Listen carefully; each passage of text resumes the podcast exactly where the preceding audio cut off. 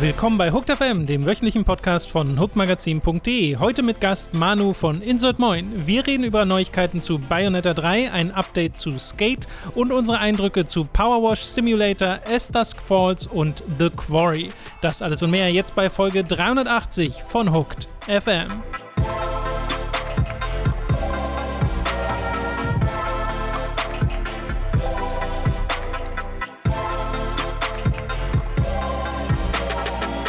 Wir begrüßen euch bei einer weiteren Folge Hooked FM und diesmal auch begrüßen wir die Insert Moin ZuhörerInnen, denn diese Folge erscheint auch dort, denn wir haben heute nicht nur den Robin am Start, Hallo. sondern auch den Manu. Hallo Manu. Wunderschönen guten Morgen. Das ist nicht mal gelogen, es ist 11.14 Uhr. Genau, und es ist auch sehr schön, dass du tatsächlich physisch hier bist. Du bist Mhm. nicht zugeschaltet, sondern du bist tatsächlich in Berlin. Ja, ich kann euch berühren. Ah, ich berühre gerade schön. die beiden Ober die Gleichzeitig. haarigen Wir sind- Oberschenkel Ich habe mit gleichzeitig. euch beiden wahnsinnig nahe gefühlt. Ich spüre in diese Währenddessen das haben Toms- Robin und ich uns sehr intensiv angeschaut. Ja, ja, weil ich Knisternde wusste, Toms Erotik. Knie wird gerade auch leicht an. Oh, da hat was. Das hat was gemacht, Freunde. Äh, bevor wir über die äh, News der Woche reden, äh, Manu, du warst, du bist ja aus einem bestimmten Grund in Berlin, weil du nämlich bei der Spiel des Jahres Verleihung warst. Jetzt geht es da aber nicht um Videospiele und du kannst uns ja mal erzählen, wie das, wie das war, was du da gemacht hast und um was für Spiele es überhaupt ging. Genau, es gibt noch eine Welt außerhalb der Videospiele, ähm, die? Brettspielwelt. Entschuldigung. Filme, Serien, worüber redet der Mann? Also Leute, die mich auf äh, Twitter und Co. so verfolgen, die haben das vielleicht schon ein bisschen mitgekriegt, dass Mhm. ich äh, Brettspiele ganz gerne mag. Äh, ich bin jetzt seit 2009 in der Brettspiel-Jury. Die heißt, also der Verein heißt Spiel des Jahres e.V. Ja. Und das kennt ihr bestimmt auch. Da Mhm. seid ihr auch mit aufgewachsen. Der ist über 40 Jahre alt jetzt, dieser Award. ist dieser rote Pöppel, der immer auf diesen Spielepackungen Genau. Das klebt. Symbol hat, glaube ich, wirklich jeder Das kennt wirklich gesehen, jeder, ja. Von Scotland Yard, Sagerland und so weiter. Und ähm, genau, seit 2019 bin ich da in der Jury und wir wählen dann jedes Jahr, das ist eine KritikerInnen-Jury und wir wählen jedes Jahr das beste Spiel des Jahres und das beste Kennerspiel des Jahres. Kennerspiel ist dann so ein bisschen das etwas gehobenere für Leute, die halt schon mal ein Brettspiel gespielt haben. Okay, also nicht, also Kein das andere ist so ein Expertenspiel. bisschen ähm, massenkompatibler Genau, quasi. das ist ein Spiel für alle Es quasi. ist das Gegenteil vom Familienspiel. Weil bei Videospielen geben wir Standardspiele und Familienspiele. Mhm. Bei Brettspielen sind die Familienspiele die Standardspiele und die gehobenen sind die Extra Awards, glaube ich. So. Genau, früher hätte man gesagt Familienspiel und dann halt vielleicht so ein Spiel für die WG. Ähm, da sind wir ein bisschen weggegangen von dieser Formulierung, weil ein Spiel des Jahres ist halt für alle. Das ist genauso wie für eine Vierer-WG. Es ist nicht Ja, mehr das ja, klassische ja. Familienmodell Vater, Mutter, Kind, die dieses Spiel spielen. Aber ähm, ein klassisches Spiel des Jahres kannst du auch mit der Schwiegermutter spielen. Das kannst du aber auch mit deinen Kids spielen. Oder eben einfach äh, mit euch beiden jetzt zum Beispiel. Ja? Das ist Für Leute, die halt noch nicht so viel Brettspiele gespielt haben. Genau, und einmal im Jahr ist dann eben die Verleihung. Wir haben dann immer so ungefähr 200 bis 250 Spiele pro Jahr, die wir uns anschauen. Und da nominieren wir dann drei Stück für Spiel des Jahres und drei Stück für Kennerspiel des Jahres. Und äh, dann ist immer die feierliche Verleihung im, ähm, in Berlin. Da haben wir dann so einen großen Eventsaal gemietet, wo wir dann wirklich einen Livestream machen, ähm, eine Stunde lang dann die ganzen Nominierten auf die Bühne holen. Und es war echt super international. Wir hatten jetzt äh, aus USA Leute, aus Japan waren Leute da, Frankreich, England. Und dann stelle ich denen auf der äh, Bühne ein paar Fragen und dann Ja. wird halt so groß wirklich die Enthüllung. Man sagt ja immer, das Brett, das Videospiel wird enthüllt, aber Ja. hier auf dieser Bühne hier in Berlin, da darf ich wirklich enthüllen. Mhm. Da reiße ich dann diesen Vorhang runter und sage, das Spiel des Jahres ist. das macht äh, sehr viel Spaß. Die Barbara Schöneberger der Brettspiel. Wie Ich bin die Barbara Schöne. Ja, das, das möchte ich bitte sein, ja. Besser als äh, der letzte Promi, mit dem ich hier verglichen wurde. Was war, was war der letzte der davor? Ihr, du, ihr habt mal Ross Anthony-Bild reingemacht. ja, das ist schon ein paar Jährchen her, glaube ich. Aber ja, Und ich sag's euch, das ist äh, voll der Fluch. In meinem Discord wird es ständig. Äh, Oh nein, haben wir da einen gibt's, dann, Gag. da, gibt's dann so, da dann so ein Meme mit RTX off, da bin dann ich und RTX on ist dann Ross Anthony. Also, es tut mir leid, slash you're welcome. Ja. Ähm, das hört sich sehr lustig an. Aber ich möchte bitte tauschen gegen Barbara Schöneberger. ja, Barbara Schöneberger ist dann, äh, wie heißt, äh, nee, kenne ich nicht. Ich wollte jetzt irgendeine technologische Sache sagen, aber ich kenne mich nicht gut aus, deswegen breche ich es ab. Aber es hört sich ich super doch cool an. nicht Ja. Das hört sich wirklich ziemlich, ziemlich, ziemlich, ziemlich Ja, cool und dadurch, dass ich schon mal auf einer Bühne stand und schon ein paar Sachen moderiert habe, auch auf der Gamescom und so, haben die dann gesagt, hey, der Manu ist doch da. Äh, kann der nicht auf der Bühne das moderieren? Und ich so, ja, hier, mich in Anzug du- und Schale geschmissen und auf die Bühne. nervös oder ist das so komplett Nee. locker von der Hand? Eigentlich ehrlich gesagt gar nicht. Also, Also, ich bin eigentlich nur Da bin ich nervös. Ich bin eigentlich nur nervös, dass ich, äh, dass zwei Dinge passieren, dass ich die Jahreszahl beim Enthüllen runterschmeiße, Ent- weil das in der Probe passiert ist und dann auf der Bühne äh, tatsächlich jetzt zum zweiten Mal in Folge. Aber ich gebe Tradition. die Schuld ganz klar an den Geschäftsführer, der das, äh, der die Nummer nicht richtig angeklebt hat. Ich wollte gerade sagen, hier ein bisschen Tesa-Strip dran, dann reicht das Ja, doch. genau. Und äh, das Zweite, was ich immer wahnsinnig Schiss vor habe, sind die Namen falsch auszusprechen. Ja. Also A, Namen zu vergessen. Ich habe eh sowieso ein unfassbar schlechtes Namensgedächtnis. Ja, hallo. Und dann aber auf der Bühne zu stehen bei einer Live-Veranstaltung und den Namen zu verhunzen von äh, einem Japaner, Ja, ja, Franzosen klar. oder einem Ami, der dann hochkommt, das ist, das ist meine größte Sorge. Und dadurch, dass ich dann wirklich nervös bin, halte ich dann meinen Zettel und versuche diesen Okay, Namen zu verstehe. lesen. Das war der einzige Moment, der, mit dem ich unglücklich war. Ansonsten, nee. Ich, Aber du redest da mit strahlenden Augen drüber. Also es Ja. ist doch richtig so eine Leidenschaft dann auch. Ne? Total. Ich bin echt super, super stolz, in dieser Jury zu sein, weil es wirklich ein, ein Preis mit Tradition ist. Also wie gesagt, ich bin mit diesem Pöppel aufgewachsen. Ja? Also der hat mich geprägt. Wenn ich nicht. Scotland Yard und Sagerland äh, gespielt hätte, würde ich jetzt da nicht auf dieser Bühne Ja, stehen ja, und bei ja. dieser Jury mitmachen können. Und ähm, der ist auch wirklich was wert, dieser Preis. Also Mhm. der wird immer verglichen mit, das ist der Oscar der Brettspielwelt und in dieser Jury zu sein, mit so tollen Leuten diesen Preis zu vergeben, das äh, macht Ja, mich wirklich stolz, ja. Ist es eigentlich so, wenn du, du bist ja jetzt jemand, der sich dann auch auskennt mit Brettspielen, dass so wie du eine bestimmte Grenze überreich, äh, übertreten hast von, okay, ich habe jetzt diverse Brettspiele gespielt, dass ab einem bestimmten Punkt sowas wie Monopoly totaler Mist wird? Ja, Ja, das ne? ist die Videospiel. Das, ich glaube, nämlich äh, immer wieder von, auch bei Shut Up and Sit Down haben wir uns vor Ja. dem Podcast mal drüber unterhalten, wo dann Monopoly eher so ein, mm, Ich glaube, das ist eine gar nicht so unähnliche Situation, in der wir uns auch als Videospielredakteure Mhm. oder generell als Videospielkenner befindest, wo du halt dann, wenn du irgendwas da- jemandem das sagst, dann sagst du, ah, spielst du auch XY? Und das ist meistens irgendein Spiel, wo du halt sagst so, ja, I guess. ja, ja. Aber ja, darüber müssen wir jetzt reden, weil das der einzige Verknüpfungspunkt Genau. ist, den Ja. du mit dem Hobby hast. Ähm, das wird ja bei dir dann genauso sein mit dem, mit ne, Mensch, Genau. äh, oder nicht eigentlich vielleicht nicht, aber Monopoly, Risiko und Co. Der Unterschied ist, also mir fällt gar kein äquivalentes schlechtes Videospiel ein, was so ist wie Monopoly. also, wow. Monopoly ist halt heute immer noch so erfolgreich wie, keine Ahnung, wie zum Beispiel Fortnite oder Das irgendwie sowas oder Minecraft. Aber durch wenn, wenn du zu uns als Videospielredakteur sagst, ähm, ah ja, mein Sohn spielt auch Minecraft, dann kannst du zumindest sagen, gut, es ist jetzt kein Ja. schlechtes Ja, Spiel, ja. es ist, Mhm. das, das sind Elemente. Und auch bei Fortnite, Bei Fortnite, genau. kann man irgendwie tolle Sachen sehen, bei Monopoly halt nicht. Ja. Good point. Ja, bei Monopoly gibt es halt das Brettspiel und dann noch diverse Skins quasi Ja. von allen möglichen Franchises. Aber Monopoly ist kein gutes Spiel. Aber Ja. alles, was nach Siedler kam, also es gab auch vor Siedler natürlich gute Spiele, aber Mhm. so der gemeinsame Nenner, würde ich jetzt sagen, ist bei vielen Leuten dann, ah ja, Siedler von Katan. Ja. Und das ist ja das einer der erfolgreichsten Spiele, die wir als Jury ausgezeichnet haben, 1995. Und darauf können sich eigentlich alle einigen. Das ist auch immer noch ein gutes Spiel. Hast du mal vielleicht äh, für Leute, die jetzt so wie wir vielleicht nicht ganz so drin sind im Brettspielformat und vielleicht ist das auch eine Frage, die dir aus dem Hals raushängt, weiß ich nicht. Aber gibst du den einen Tipp, vielleicht ein was, was aktuell ist, wo du sagen würdest, hier das? Oder sei es ein Spiel des Jahresgewinner gerade? Ja, eben so ein Zufall. Ja, ja, äh, klar, also den Titel, den wir jetzt gerade ausgezeichnet haben, ist Cascadia, Mhm. ähm, beim Kosmos Verlag erschienen und das ist wirklich ein Spiel für alle. Also das ist ja auch immer unser Anspruch, ein Spiel zu machen, wo sowohl wenig SpielerInnen als eben auch Profis und ExpertInnen irgendwie Ja. Spaß dran haben. Und darauf können sich tatsächlich alle einigen. Wir haben ganz oft irgendwie Spiel des Jahres ähm, Gewinner, äh, also vom, vom Spiel her, wo die Leute sagen, oh, ich bin so ein Vielspieler, da, da kann ich irgendwie nicht mehr viel abgewinnen, so Partyspiel oder so. Und dieses Jahr waren alle total happy, weil es ist so ein Plättchenlegespiel, du puzzelst so Landschaften zusammen. Vielleicht- Dorfromantik. Vielleicht, ja, wirklich, tatsächlich. Bin getriggert. Geht so ein bisschen in die Ecke. Also ich wollte gerade sagen, sowas wie Carcassonne oder Dorfromantik, man äh, puzzelt sich so Plättchen zusammen, hat aber dann noch eine zweite Ebene drin, also dass man nicht nur die Landschaften passend anlegen muss, Ja. sondern in diesen Landschaften hast du dann auch noch so ähm, Siegendbedingungskarten, die bei jeder Partie anders sind, dass die Hirsche zum Beispiel in einer Reihe gelegt werden wollen oder die Lachse eine bestimmte Form haben wollen. Da kichert einer. Ich finde Lachs war Lachs. Ach so. Ich weiß nicht, warum ich Robin gefreut, dass du Lachse in gesagt hast. Oder die Füchse wollen immer benachbart sein zu zwei Leuten, die, Bär, äh, die Tieren oder die Bäre wollen in Pärchen zusammen sein. Aber Ja. bei jeder Partie ist es anders, sodass du immer wieder eine neue Herausforderung hast. Fantastisches Spiel. Kann man wirklich allen empfehlen, die jetzt ins Brettspiel-Hobby einsteigen wollen. Und Genau. ge- wie gesagt, generell einfach die Empfehlungsliste anschauen. Wir haben ja drei Titel nominiert, aber insgesamt 15 Spiele dieses Jahr rausgesucht, die alle wirklich gut sind und äh, verschiedene Wo, Aspekte wo finde ich denn diese Liste? Gibt es da eine Spiel des Jahres.de. DE? Einfach auf der Webseite, ja. Gut. Ja, super. Dann danke für den kurzen Bericht über deine Mhm. äh, Erfahrungen dort. Und ich würde sagen, jetzt können wir anfangen mit den äh, langweiligeren Videospiel-News Mhm. äh, der letzten Woche. Wobei so langweilig ist es gar nicht, denn Robin darf uns direkt mal erzählen, Ah. was es denn Neues gibt zu Bayonetta.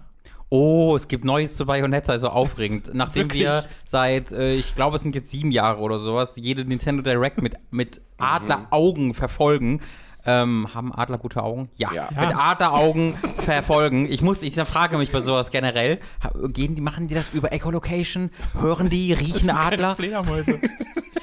Wir, mit Adlers Augen haben wir ja die letzten Jahre alle Nintendo Directs beobachtet, nur damit Nintendo dann jetzt über auf YouTube und Twitter Wahnsinn. schnell am Nachmittag sagen kann, ja, Ja, hier ja. übrigens ist euer scheiß Bayonetta 3, we don't care. Und äh, es gibt endlich einen Release-Termin und einen ausführlicheren Trailer nach dem ersten Ankündigung, Ankündigungstrailer, in dem man nochmal deutlich mehr sieht und auch Dinge zur Story erfährt und ich bin super excited, Tom. Ich habe das genau gerade nicht im Kopf, es war im Oktober, glaube ich. Genau, der 28.10. Mhm. ist der Release-Termin. Wir bekommen es tatsächlich noch in diesem Jahr, hätte mich aber inzwischen tatsächlich auch ein bisschen gewundert oder geärgert fast schon, wenn es Ja. jetzt nochmal aus diesem Jahr raus verschoben wurde. Äh, wir sehen den neuen Charakter Viola. Wie findest Mhm. du die denn? Ja, ich liebe Viola. Also dieses Design, dieses extrem bunte, overdesignte, overgeschminkte Design plus wir machen, also können wir einfach, können wir einfach Virgil bauen? Können wir just have Virgil? ist- ja. Und es ist einfach Virgil. Ähm, bin ich voll dabei, die sieht total abgefahren und larger than life aus. Äh, und das allerbeste an, an Viola ist, sie hat eine gigantische Pummelkatze als Cheshire. Dämon, äh, genau, Cheshire, den, die sie beschwört oder den sie beschwört. Und das sieht so toll aus, wie sie halt kämpft und dann ihre Haare weggehen oder ich weiß nicht, ob es für ihre Haare sind, aber irgendwie beschwört Bei sie dann Bayonetta halt ist immer alles aus Haaren. Ja, bei Bayonetta, aber bei Viola. Viola hat nur so kurze Haare, deswegen weiß ich das nicht. Aber weiß Bayonetta hat gerade auch auch kurze Haare in zwei. Also. Übrigens, ihr seht ja nicht, aber Robin lässt sich gerade Bayonetta-Cosplay bis zur Gamescom wachsen. Dafür habe ich leider nicht die Beine. Bayonetta hat sehr dünne, stalzige Beine. Ich wäre, glaube ich, der Antagonist. Ich wäre so die, äh, die, all die Anti-Version von Bayonetta. Sehr, aber mit sehr interessant Beinen. aus, wenn du wirklich tiefschwarze Haare Mhm. Ja. hättest, wenn du dir die färben würdest. Weil dann wäre es wirklich so Also das ha- ich, Metal-Ding. ich habe mir schon mal tiefschwarze Haare gefärbt und Freunde, da war keiner glücklich mit. aber das war noch mit Emo-Toll, oder? Das wird nicht? doch immer Ja, ja. toll, das stimmt. Äh, ja, und wir sehen noch äh, deutlich mehr zur Geschichte. Es gibt jetzt mehrere Bayonettas äh, aus Ja. alternativen Universen. dann- Multiversum oder sowas? Genau, Der dann Trend schlechthin. komplett ist- insane Klamotten halt haben Ja. und irgendwie mit unserer Band zusammenarbeiten müssen. Fragezeichen. sprechen.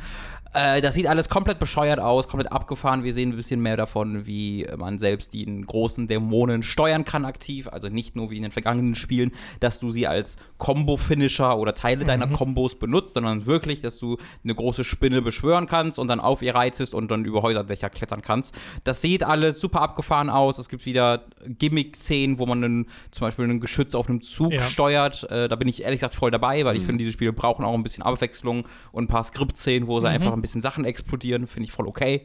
Äh, ja, ich bin da komplett dabei und freue mich drauf. Dito. Ich mache mir nur ein bisschen Sorgen, dass es halt auf der Switch rauskommt. Ja, absolut. Ja. Das ist meine größte Sorge. Also ich bin Nintendo dankbar, dass sie jetzt als Publisher eingesprungen sind, sonst Mhm. hätten wir es wahrscheinlich gar nicht oder würden es ist ja nicht bei kriegen. Bayonetta 2 auch schon Genau. der Fall Ja, gewesen. genau. Aber ich würde mir ja fast wünschen, es würde nochmal verschoben werden, dass die es Switch auf einer 2, ne? potenziell Ja. Switch Pro oder irgendwas rauskommen kann. Das geht, das geht mir auch ein bisschen so, aber Bayonetta 2 lief ja okay. Ähm, Ich fand, im Trailer sah das jetzt auch voll gut aus. Im Trailer sah es auch gut. Ich habe ein bisschen das Gefühl, das wär, ist vielleicht eine höhere Auflösung als das fertige Spiel. Wenn nicht, ist es wirklich beeindruckend. Das glaube ich, das macht Nintendo eigentlich nicht. Eigentlich nicht, genau. die Trailer Deswegen- immer in der ja. Auflösung und Performance, in der sie dann auch laufen. Deswegen ähm, war ich auch ein bisschen verwirrt, weil ich dachte, okay, das sieht aber aus, aber das machen sie eigentlich nicht. Hm. Also wenn das wirklich so aussieht, dann echt Respekt äh, an, an alle an, an der Mitarbeitenden dort. Aber äh, ja, ich bin da auch bei dir. Ich hätte gerne da auf die Switch 2 auch noch warten können. So oder so, ich bin jetzt froh, endlich Bayonetta 3 zu bekommen, endlich das nächste große, Ja. klassische Bayonetta-Spiel äh, spielen zu können. Und ich habe richtig Bock bekommen, den ersten und den zweiten Teil nochmal hintereinander wegzuspielen, nachdem ich diesen Trailer gesehen habe. ja, auf jeden Da Fall. muss ich Elden Ring nochmal warm anziehen im Oktober, wenn Bayonetta kommt. das stimmt allerdings. Also zumindest bei Also unserer bei uns ja, ist Elden Ring, glaube ich, gar nicht also in die gleiche Wacke, Jacke eingewickelt wie, äh, wie Bayonetta 3. äh, Manu, hast du mitbekommen, was der Naive Angel Modus ist? nee. Bei Bayonetta 3. Den kannst du nämlich aktivieren. Und wenn du den aktivierst, dann kannst du das auch im Wohnzimmer spielen, ohne dass es dir peinlich sein muss, zumindest laut Platinum Games, weil dann die ganzen Haar-Special-Moves und so alle so funktionieren, dass nicht Bayonetta halbnackt vor der Bühne steht, äh, sondern dass sie dann halt noch bekleidet ist. Und generell werden auch ein paar Outfits, glaube ich, angepasst. Äh, und das nennen sie den Naive Angel-Modus, Ja. was ich hervorragend Ja, mag ich auch. Also ich finde, das ist auch eine, eine, gute, eine gute Sache durchaus, äh, wenn, man das, wenn das als optionale Option einfach drin ist. Ja, aber überleg Ähm, mal, was für? Animationen ja trotzdem abgespult werden. Ja, ja, die bewegen sich immer noch sehr aufreizend. Also ich hätte das gerne, ich erinnere mich da an die Cutscene aus dem ersten Teil, wo äh, wirklich ein Charakter, ich glaube, das, ist ist ein NPC, ein Gegner, der vorgestellt wird, sich auf den Boden vor dir legt und die Beine auseinander spreit, sondern die Kamera so in ihren Schoß fährt. Äh, wenn die dann mehr bekleidet wäre, dann wäre alles Sexuelles direkt komplett raus, natürlich. Aber das war doch bei den ersten beiden Teilen, man hat ja nie wirklich was gesehen. Das war ja Nein. immer Ja, verhüllt, es war immer- immer Ja, irgendwas Also das ist schon immer- Stark angedeutet. Ich bin schon Ja, immer wieder natürlich. überrascht davon, wie viel man tatsächlich sieht, weil die steht da schon einfach komplett nackt und ist halt wirklich exakt die relevanten Parts äh, Ja, sind genau. dann ausge, ausgegraut oder beziehungsweise von irgendwas verdeckt. Aber ich bin schon immer wieder überrascht, dass, dass einfach Nintendo auch gesagt hat, ja okay, hier ist die einfach eigentlich gerade komplett nackt, it's fine. Aber Ja. Ja. Der, der, der Male Gaze war schon sehr dominant in dem Spiel, aber Ja. da jetzt diesen Naivmodus einzubauen, ich hätte eigentlich erwartet, dass es bei den ersten schon immer Ja, so ja. gewesen wäre. Und es ist ja ein Empowerment äh, Ja, ja, genau. bei Bayonetta, was ja auch noch relevant ist. Genau, 28. Oktober kommt es raus für die Switch. Und auch nur für die Switch. Eine Frage habe ich noch, was macht Bayonetta eigentlich bei Spliss? Das ist, also im zweiten Teil hat sie die Antwort darauf gehabt, da hat sie die Haare einfach kurz Ja, geschnitten. genau. Vielleicht hat sie es inzwischen. Ah, dann hat sie das geklärt. Problem gelöst. Das wäre bei ihr ein großes Problem, weil dann könnte sie diese Dämonen nicht mehr kontrollieren. Die umwickelt sie ja mit ihren Haaren. Deswegen glaube ich, wäre da, äh, würden da alle für mehr Grip. aufgefahren. Oh, meinst du? Wie so Tentakel, da Ja, haben die ja. Haare einfach Ja. zwei Enden. Es gibt noch ein anderes Nintendo-Spiel, das jetzt einfach angekündigt wurde, auch wieder total random, ohne irgendeine Direct oder sowas, ist aber auch nur was Kleines, nämlich Kirby's Dream Buffet. Äh, soll im Sommer 2022 erscheinen, ist ein Vier-Spieler-Multiplayer-Spiel für lokal und online und ist so eine Art Rennspiel. Also die Tagline auf der deutschen Nintendo-Seite ist Schnabuliere dich zum Sieg. Das finde ich super. Oh, Klingt wie eine neue Sendung von Tim Melzer, oder? das ist sehr gut. Ich finde, ich finde, es sieht ein bisschen wie Fall Guys aus, findet ihr nicht? Also Fall Guys mit Ja, auf jeden Fall dieses sehr bunte und es könnte ein Minispiel in Fall Guys Ja. sein. Also das würde ich auch sagen, aber es wirkt halt recht klein, weil es ist wohl nur dieses eine. Du bist halt über Kuchen und Co. rollst du dich durch so verschiedene Strecken, musst Erdbeeren äh, aufsammeln und dein Kirby wird dann dicker und der dickste Kirby am Ende gewinnt. Ich glaube, Mhm. das ist so ziemlich das Spielprinzip. Mhm. Wird wahrscheinlich nur so ein E-Shop-Titel werden, oder? Ja, ja, Ja. ja. Ja, auf jeden Fall. Und viel mehr gibt es dann auch gar nicht. Also Mhm. ist das irgendwas, was bei euch Gefühle auslöst Nö, oder? nicht wirklich. Nee. Ja, same. Also wenn es jetzt so ein Free-to-Play-Ding wäre und man hat das irgendwie als Teil von Nintendo Online, dann würde ich da sicherlich mal reinschauen. Aber dafür Geld ausgeben, das sah jetzt mir nicht reizvoll genug aus, um das jetzt als großes Partyspiel Ja, zu haben. es ist halt niedrig. Ich würde auch sagen, es kommt sehr stark darauf an, wie das preislich äh, angesiedelt Wenn es ist. jetzt weil als glaube, das Add-on weiß man noch nicht. als Add-on für Mario Party oder sowas hätte ich sowas verstanden. Ja, das so ist auch voll Kirby-Theme-Level. Mario Party-Spiel, ja. Ja.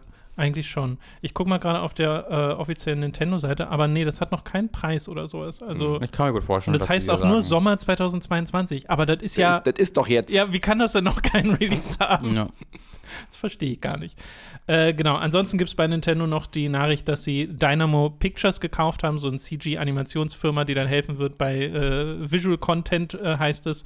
Aber ich glaube, das ist jetzt kein wirklicher Diskussionsbedarf an dieser Stelle. Naja, man könnte höchstens spekulieren, dass sie halt noch mehr Filme und Kinoproduktionen machen, außer diesem Mario-Film. Das Das war nicht dafür. Ne? Also das, so wie ich es verstehe, ist das eher für CG-Cutscenes in ihren Spielen. So würde ich es Okay, auch verstehen. genau. Und ich meine, die Firma selbst hat an diversen Sachen mitgearbeitet. Also Kingsglaive, Evangelion 2.0, äh, Dragon Ball Super Superhero, der Film, der erst noch rauskommt, da haben die auch mitgearbeitet. Yuri on Ice haben die mitgearbeitet. Also Ja, es ist wirklich weiß. ein Portfolio auch aus wirklich Filmen und Serien. Mhm. Deswegen weiß ich jetzt auch nicht. Es könnte schon sein, dass Mhm. da auch serientechnisch oder so noch was passieren soll. Aber ich hätte jetzt auch gedacht CG-Filme. Okay. Gerade bei sowas wie Metroid oder so können wir CG-Filme Oh, bitte. vorstellen. Also es, es, ich habe halt nicht den Eindruck, dass Nintendo Interesse hat, selbst Filme zu produzieren. Also sie machen ja gerade einige Sachen, aber nichts, was sie selbst machen. Ähm, und ich glaube auch, dieses Studio würde nicht genügen, weil das ist ja ein Support-Studio für Ja. Filme, deswegen äh, würde mich das ein bisschen wundern, aber vielleicht brauchen sie auch, also vielleicht ist gerade der Gedanke, dass sie an Mario arbeiten und der Gedanke, okay, wir könnten selbst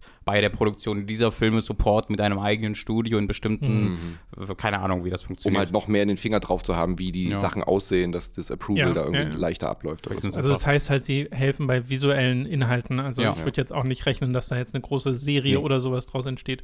Äh, wir kommen mal zu PlayStation. Da gab es nämlich zwei Updates. Zum einen äh, das PlayStation Stars Programm, bei dem man Belohnung bekommt für Aktivitäten, für Trophäen, äh, Treuepunkte, die dann einlösbar sind für irgendwelche Preise, teilweise auch für wirklich Spiele oder DLC oder sowas.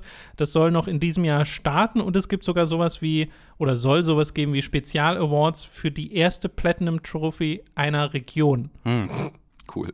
was ich mir schwierig vorstelle. Also ich habe das, Ja, gen- genau die gleiche News habe ich auch bei Easy Allies gehört und war äh, dort wurde sofort gesagt, was ist mit Reviewern? Exakt. ja. Ich war bei diversen Spielen schon mal ganz einer der allerersten, ähm, die sich die 1000 Gamers geholt haben, weil ich die als Reviewer dann vor, den, äh, vor dem Release hatte. Ähm, deswegen, ich kann mir das auch noch schwer vorstellen. Ja, weil das ist ja ein unfairer Vorteil. Also sie Naja, sagen, könntest- dass du- sie, dass du- sie sowas ausklammern wollen, also Mhm. dass Leute, Mhm. dass sie wissen, dass Leute das nicht ähm, äh, ja, unrechtmäßig sich äh, holen. Aber wie genau das aussehen wird, weiß ich auch nicht. Vielleicht, indem du halt einfach abfragst, wann wurde diese Trophy. Ja, Schon, ja. es gibt ja auch. Leute, die manchmal ihre Retail-Copies einen Tag früher bekommen, sind die dann automatisch raus. Aber, aber selbst bei dem Abfragen, Manu, du könntest ja dann als Reviewer sagen, okay, ich warte einfach, bis ich die letzte Trophäe abschließe bis zum Release-Tag. War- Ja, aber du kannst, also die können sicherlich an den Daten auch auslesen, wann Ja. das Spiel zum ersten Mal gestartet Ja, wurde. ja, ja. ja, ja. Aber Denk sowas müssten sie dann Oder machen, halt- weil sonst ist das System ja total Quatsch. Oder der Key ist halt als Review-Key getaggt und das stimmt, das zählt auch dann einfach nicht mit ja. rein oder sowas. Ja. Äh, aber ansonsten ist es halt so ein Belohnungssystem. Xbox hat ja sowas ähnliches auch schon. Ja. Wenn du Game Pass zum Beispiel machst, kriegst du ja auch die ganze Zeit Punkte und kannst dann an Verlosungen oder sowas teilnehmen. Und bei Nintendo gibt es die Platinum-Punkte, wo du, ähm, es gibt zwei Punkte, es gibt die Platinum-Punkte und die Gold-Punkte und die für die einen kannst du ja Rabatte kriegen und so ein Kram. Äh, deswegen reiht sich das da jetzt, glaube ich, ein. Es gab noch mal so einen kurzen Scare, weil es einmal hieß hier digitale Sammelobjekte und die Leute dachten, oh, NFTs. Und dann kam Sony direkt und hat gesagt, nee, das sind keine NFTs. Oh mein Gott, das sind keine NFTs. äh, deswegen, da muss man sich keine Sorgen machen. Ich meine, so, es sind keine NFTs? ich hab das nur bejaht, stimmt. weil ich dachte, Genau. das sind NFTs. Die mussten erst Jim Ryan verarschen dafür. äh, ansonsten haben wir auch gesehen, dass es einen äh, PlayStation Plus Katalog-Update gab für Juli 2022. Hell ja. Und ich meine, da sind aktuelle Spiele dabei, aber eben auch Klassiker. Und bei den Klassikern nur zwei, nämlich einmal No More Heroes Allowed und Loco Roco Midnight Carnival, zwei PSP-Spiele. Und das war's. Außer im italienischen Shop, wo zuerst noch da stand, es kommt auch Dino Crisis PlayStation 1. Äh, Ridge Racer 2 und Soul Calibur Broken Destiny für PSP, also drei weitere Spiele, die dann wiederum wieder in einem Update rausgenommen wurden, weil die wohl versehentlich da rein sind oder für nächsten Monat sind oder so. Aber es ist tatsächlich immer wieder direkt ein bisschen peinlich. The gift that keeps on giving, Ja, ja. ehrlich. Or, or not giving. Ja. Was ist denn Loco Roco Midnight Carnival? Ich, ich, ich kenne nur Loco Roco 1 und 2. Ich Das ist so ein bisschen äh, eine andere Puzzle-Art-Version von Loco Roco, Hm. Okay. soweit ich weiß. Ich habe es aber selber nicht gespielt. Und es gibt noch ein No More Heroes Spiel, das ich nicht kannte, scheinbar. No Heroes Allowed, ja. Hat nichts mit No More Heroes zu tun, tatsächlich. Aber ja, ich finde das super schade. Also, ich hätte sch- schon beim Launch gedacht, da sollten deutlich mehr Sachen drin sein. Sowas wie Dino Crisis fände ich tatsächlich richtig cool. In Mhm. Da fehlt so Service. viel einfach. Aber bei genau, es uns, bei uns ja auch schon abgerantet. Das ist so ein Witz, wie die da gelauncht haben. Das war überhaupt nicht nötig, das jetzt so in dieser Form schon rauszubringen. Dann, wenn sie halt noch ein paar Monate brauchen, um Klassiker zu portieren, wo ist denn Gran Turismo und Co.? Ja, und ich, vor allem Ich reg mich schon wieder auf. Ich bin- meine, ich mein, da, da sind es vielleicht Lizenzfragen oder so, kann ich mir vorstellen. Aber ähm, das Ding ist ja auch, dass wir hier in Europa die NTSC-Version noch nicht haben Mhm. von allen Spielen. Das heißt, manche dieser Versionen sind auch einfach schlechter. Ja. Äh, und das ist auch nicht akzeptabel. Und dann ist eben die Auswahl auch noch leider so, wie sie ist. Äh, und da verstehe ich halt nicht so ganz, warum man dieses dreistufige Ja. System jetzt haben muss, bei dem eine Stufe Gibt einfach. das nicht her. Genau, das gibt es noch nicht her. Ja. Äh, und momentan sieht es auch so aus, wenn sie, also wenn das ein, ein Zeichen ist für die Zukunft, für diesen Rhythmus, dann gibt es das auch in einem Jahr noch nicht wirklich ja, her. Ja. Ja. Äh, und das wäre schade. Sehr, sehr schade. Aber immerhin ist Stray dabei. Ich meine, ist was dabei? Stray. Stray, Genau, stimmt, zum Release dann, wenn es Das kommt rauskommt. morgen raus. Irgendwie Ich glaube am sowas, 19. Ach, echt schon? Ja, ja. krass. Ist gerade kurz vor Release. Äh, dann können wir alle mit der Katze rumspielen. so, wir kommen zur letzten News, ein Update zu Skate. Letztens hatten wir erst ein Update. Zum einen wissen wir jetzt, dass es nicht Skate 4 heißen wird oder sonst irgendwas. Es heißt wirklich Skate. Punkt. Äh, In klein geschrieben? alles Das ist auch normal, das ist auch normal. Das, Genau. glaube, das war immer so, ne? Das Ja, aber diesmal sagen sie nochmal extra, it, it's Skate Period, Ja. weil äh, das geupdatet werden soll und sie wollen nicht sowas machen wie jährliche Releases Mhm. oder sowas, weil das nämlich eine Plattform sein wird. Das ist im Wesentlichen ein äh, Service-Spiel, ein Free-to-Play-Service-Spiel und das ist so der größte Infodrop und das, worüber sich auch gerade ziemlich viele Leute drüber aufregen, weil es dann natürlich auch Mikrotransaktionen haben wird. Sie sagen bei den Mikrotransaktionen, es soll alles nur Kosmetik sein und kein Pay-to-Win, auch keine Lootboxes und generell keine Sachen, die Gameplay-Vorteile bringen, sondern eben halt kosmetische Sachen. Sie haben Crossplay und Cross-Progression, weil sie da Wert drauf legen, dass du, egal wo du Skate spielst, miteinander spielen kannst und dann auch deine Progression äh, hin und her nehmen kannst. Wir wissen auch, wie inzwischen die Stadt heißen wird, in der du unterwegs bist. Die heißt nämlich San Vansterdam. Was? Sun Vensterdam. Sun Vansterdam? Sun Vansterdam. Angelehnt, Klingt wie so ein neuer Film von The Rock oder so. ange, angelehnt an äh, wohl die Stadt aus Skate 2, San Vanelona hieß die da. Sun Vansterdam. Genau. Das ist sehr lustig. So heißt es. Und- Und, äh, sie bezeichnen es als natürliche Evolution der Franchise. Es gibt noch keinen Launchtermin. Es ist- heißt When It's Done. Es läuft ja gerade so ein Alpha-Test, äh, der aber wirklich geschlossen ist. Da soll man keine Infos von veröffentlichen. Der ist allerdings auch geleakt. Also eine, äh, es gibt ein Bild von 2000, von September 2021, der geleakt ist und Modder haben das schon angepasst, dass man selbst den schon im Multiplayer spielen kann und sowas. Und EA ist da wohl auch relativ cool mit. Also die gehen da jetzt nicht so krass hinterher. Äh, weil das ja, also das, das glaube ich ihnen auch, dass sie da transparent sein wollen und sagen wollen, okay, wir wollen euch hier mit reinbringen, äh, weil diese Alpha-Version ja wohl auch ziemlich früh sein soll, die die Leute da gerade spielen. Ja, ich, und ich kann mir gut vorstellen, dass es auch gar keinen festen Release haben wird, sondern du hast ja erst diese ne, eine. Beta und dann Ja. hast du einen Early Access und irgendwann sagen sie, dann Spiel Ja, ist ja. raus, aber im Grunde Kann sehr gut ist es sein. schon seit zwei Jahren raus. Also ich bin da ein bisschen hin und her gerissen, weil ich finde, es ist, es ist tatsächlich eine nicht ganz unnatürliche Entwicklung für die Reihe. So. Ja. Ähm, Die Idee dahinter, also die, diese Skate-Spiele haben sich immer ein bisschen schwer mit Struktur getan, fand ich. Ähm, und ich finde, hier ist so einfach eine große Stadt, mit, wo du mit Leuten einfach San zusammen... Vansterdam. Entschuldigung. San Vansterdam, Hier hast du San Vansterdam, wo du einfach mit ähm, anderen Leuten frei rumfahren kannst und zwar ganz natürlich, einfach als Standard und kannst dann mit denen zusammen Tricks machen und hier Challenges machen. Das ergibt, finde ich, schon echt Sinn für das, für das Spielprinzip. Die lineare Kampagne war nie jetzt Ja. etwas, was mir heilig war bei dieser Serie, auch jemand, als jemand, der die sehr gerne mag.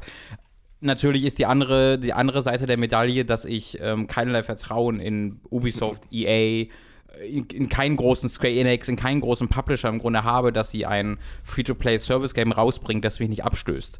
Äh, weil das ist meine Erfahrung bei jedem dieser Spiele, dass ich die anwerfe, oder selbst wenn sie nicht Free-to-Play sind, auch wenn sie 60 Euro kosten, aber Service-Game sind, ist meine Erfahrung, Ja, ich ja. starte die und ich sehe, ah, hier sind die 37, ähm, mich, äh, nicht Mechaniken, sondern Progressionsbalken und Währungen und ich merke bereits, wie FOMO an jeder Ecke. wie die Progression auseinandergezerrt wurde und ich Sachen freischalten muss Mhm. mit 10 Stunden Spielzeit, die vorher nach dem Tutorial kam. Und ähm, ich glaube, ich glaube, dass es, das könnte vernachlässigbar sein bei Skate, Mhm. weil es halt kein Shooter ist oder so, sondern du willst einfach deinem Skateboard rumdüsen und das kann man, glaube ich, auch ohne Unlockables ganz gut machen. Und du wirst nicht so ein Aber, Grind-Problem haben wie bei Diablo Immortal zum Beispiel. Ja, bei Diablo Immortal kannst du ja kein Problem, Leute, kein Problem. äh, Grind, it? ja, Ja. wegen Skateboard und so. Wegen Skateboard. Habt ihr verstanden? Und ja. man kann grinden. So, Entschuldigung. Bitte mal. Ähm, ich habe es mir gedacht, ob ich es machen soll, und dann habe ich gedacht, nee, Robin wird schon einspringen. Vielen Dank. Ja. Ähm, gut. ich glaube, du wirst nicht so ein Grind-Problem haben wie bei Diablo Immortal, weil da kannst du die Progression ja wirklich abdämpfen und die Ja. Bezahlschranke hochziehen, was da ja auch passiert. das und wäre bei, ein spielerischer Vorteil. Genau. Und bei Skate, glaube ich, wird es nicht auftauchen, weil du wirst halt sehr viel Klamotten kaufen können. Du wirst dir coole Skateboards und farbige Rollen und hier noch eine Brille und da noch Schienbeinschoner und so Kram, weißt du? Genau, ja. Und das interessiert mich ehrlich gesagt so gar nicht. Da wirst du sicherlich halt ein paar coole Sachen haben, die du nicht freispielen können wirst, aber sie haben schon gesagt, die ganzen Skateparks, die Maps und so, Ja. die werden verfügbar sein. Die musst du nicht freispielen, sondern die sind einfach Ja. da in San Amsterdam. Da, genau das ist, kann aber halt auch ein, auch ein Problem sein, das ich so ein bisschen immer wieder bemerke bei dieser Art von Spielen, ist, dass halt sie sagen, alle Sachen, die du freischaltest, sind eigentlich egal, was ja was Gutes ist, weil ich ja will ja nicht die wichtigen Sachen 20 Stunden grinden für müssen, aber die Kehrseite dieser Medaille ist halt wiederum, dass es keine richtig gute Progression für mich zu erleben gibt, weil das, was ich mich interessiert, schon da ist und quasi ich ständig nur mit Pop-ups für Sachen beworfen, weil die mich nicht Da, interessieren. darf ich da du? mal fragen, ich- weil ich habe die Spiele nicht gespielt, wie war denn das in Skate 1, 2, 3? Was war denn da die Progression? ja, du, so ein klassisches Ding, du hast äh, einen NPC gehabt, der dann sagte, hey, willst du der Superskate-Meister werden? Hier sind deine Challenges. Und dann hast Ja. du Missionen bekommen, die gemacht, hast du Sponsorings bekommen, die wiederum neue Missionen gegeben haben. Also wie so ein Karriere. Kurze Cutscenes, Genau. genau. Ja. Ich weiß, also ich weiß nicht, ob es da Unterschiede zwischen den drei Teilen gab, ähm, aber ich glaube, bei Teil 3 war es zumindest äh, so. Ja. Ja, ich habe Okay. da auch, ich überlege auch gerade, was war denn da die Progression, weil Skate hat ja so einen Simulationsansatz, Ja. dass du nicht wie bei Tony Hawks diese Tastenkombos dann irgendwie freischalten Mhm. können könntest oder sowas, sondern Skate ist ja, wenn du das mit deinen Fingern hinkriegst, dann Ja. kannst du diesen Trick stehen. Genau. Deswegen wird es da keinerlei Progression geben. Ähm, da bin ich aber auch gespannt, wie sich dieses Spiel dann wirklich finanziert, weil wenn wirklich nur über Klamotten verkaufen das stattfindet, ähm, dann, dann wird das Spiel relativ sehr Free-to-Play werden. Ja. Und einerseits hoffe ich dann auch drauf, dass man das wirklich dann so erleben kann, aber ob sich das dann finanziert und ob sie dann vielleicht die Stellschraube doch hochdrehen müssen, die Daumenschraube. Ah, ich meine, sowas wie Sea of Thieves scheint damit ja auch gut zu fahren. Ne? Ja. Ich glaube schon, dass das echt gut Ja. gehen kann. Und ist, wenn, du, gerade. wenn du halt wirklich coole Mhm. Cosmetics hast Ja. und eine gute Balance aus, ich kann mir die schon noch erspielen, Ja. Aber ich, es gibt auch welche, Ja, das die man ich sich halt. nur Ja, kaufen kann. Ja, und das, ja. das finde ich, ist viel eher die Frage, weil man sagt ja dann immer, ja, okay, sowas ist jetzt nicht so wichtig für das Spiel, deswegen kam es in die Microtransactions rein. Aber so kreative Ausdruck der eigenen Identität im Spiel selber ist ja auch was wert und vielen Leuten äh, auch wichtig.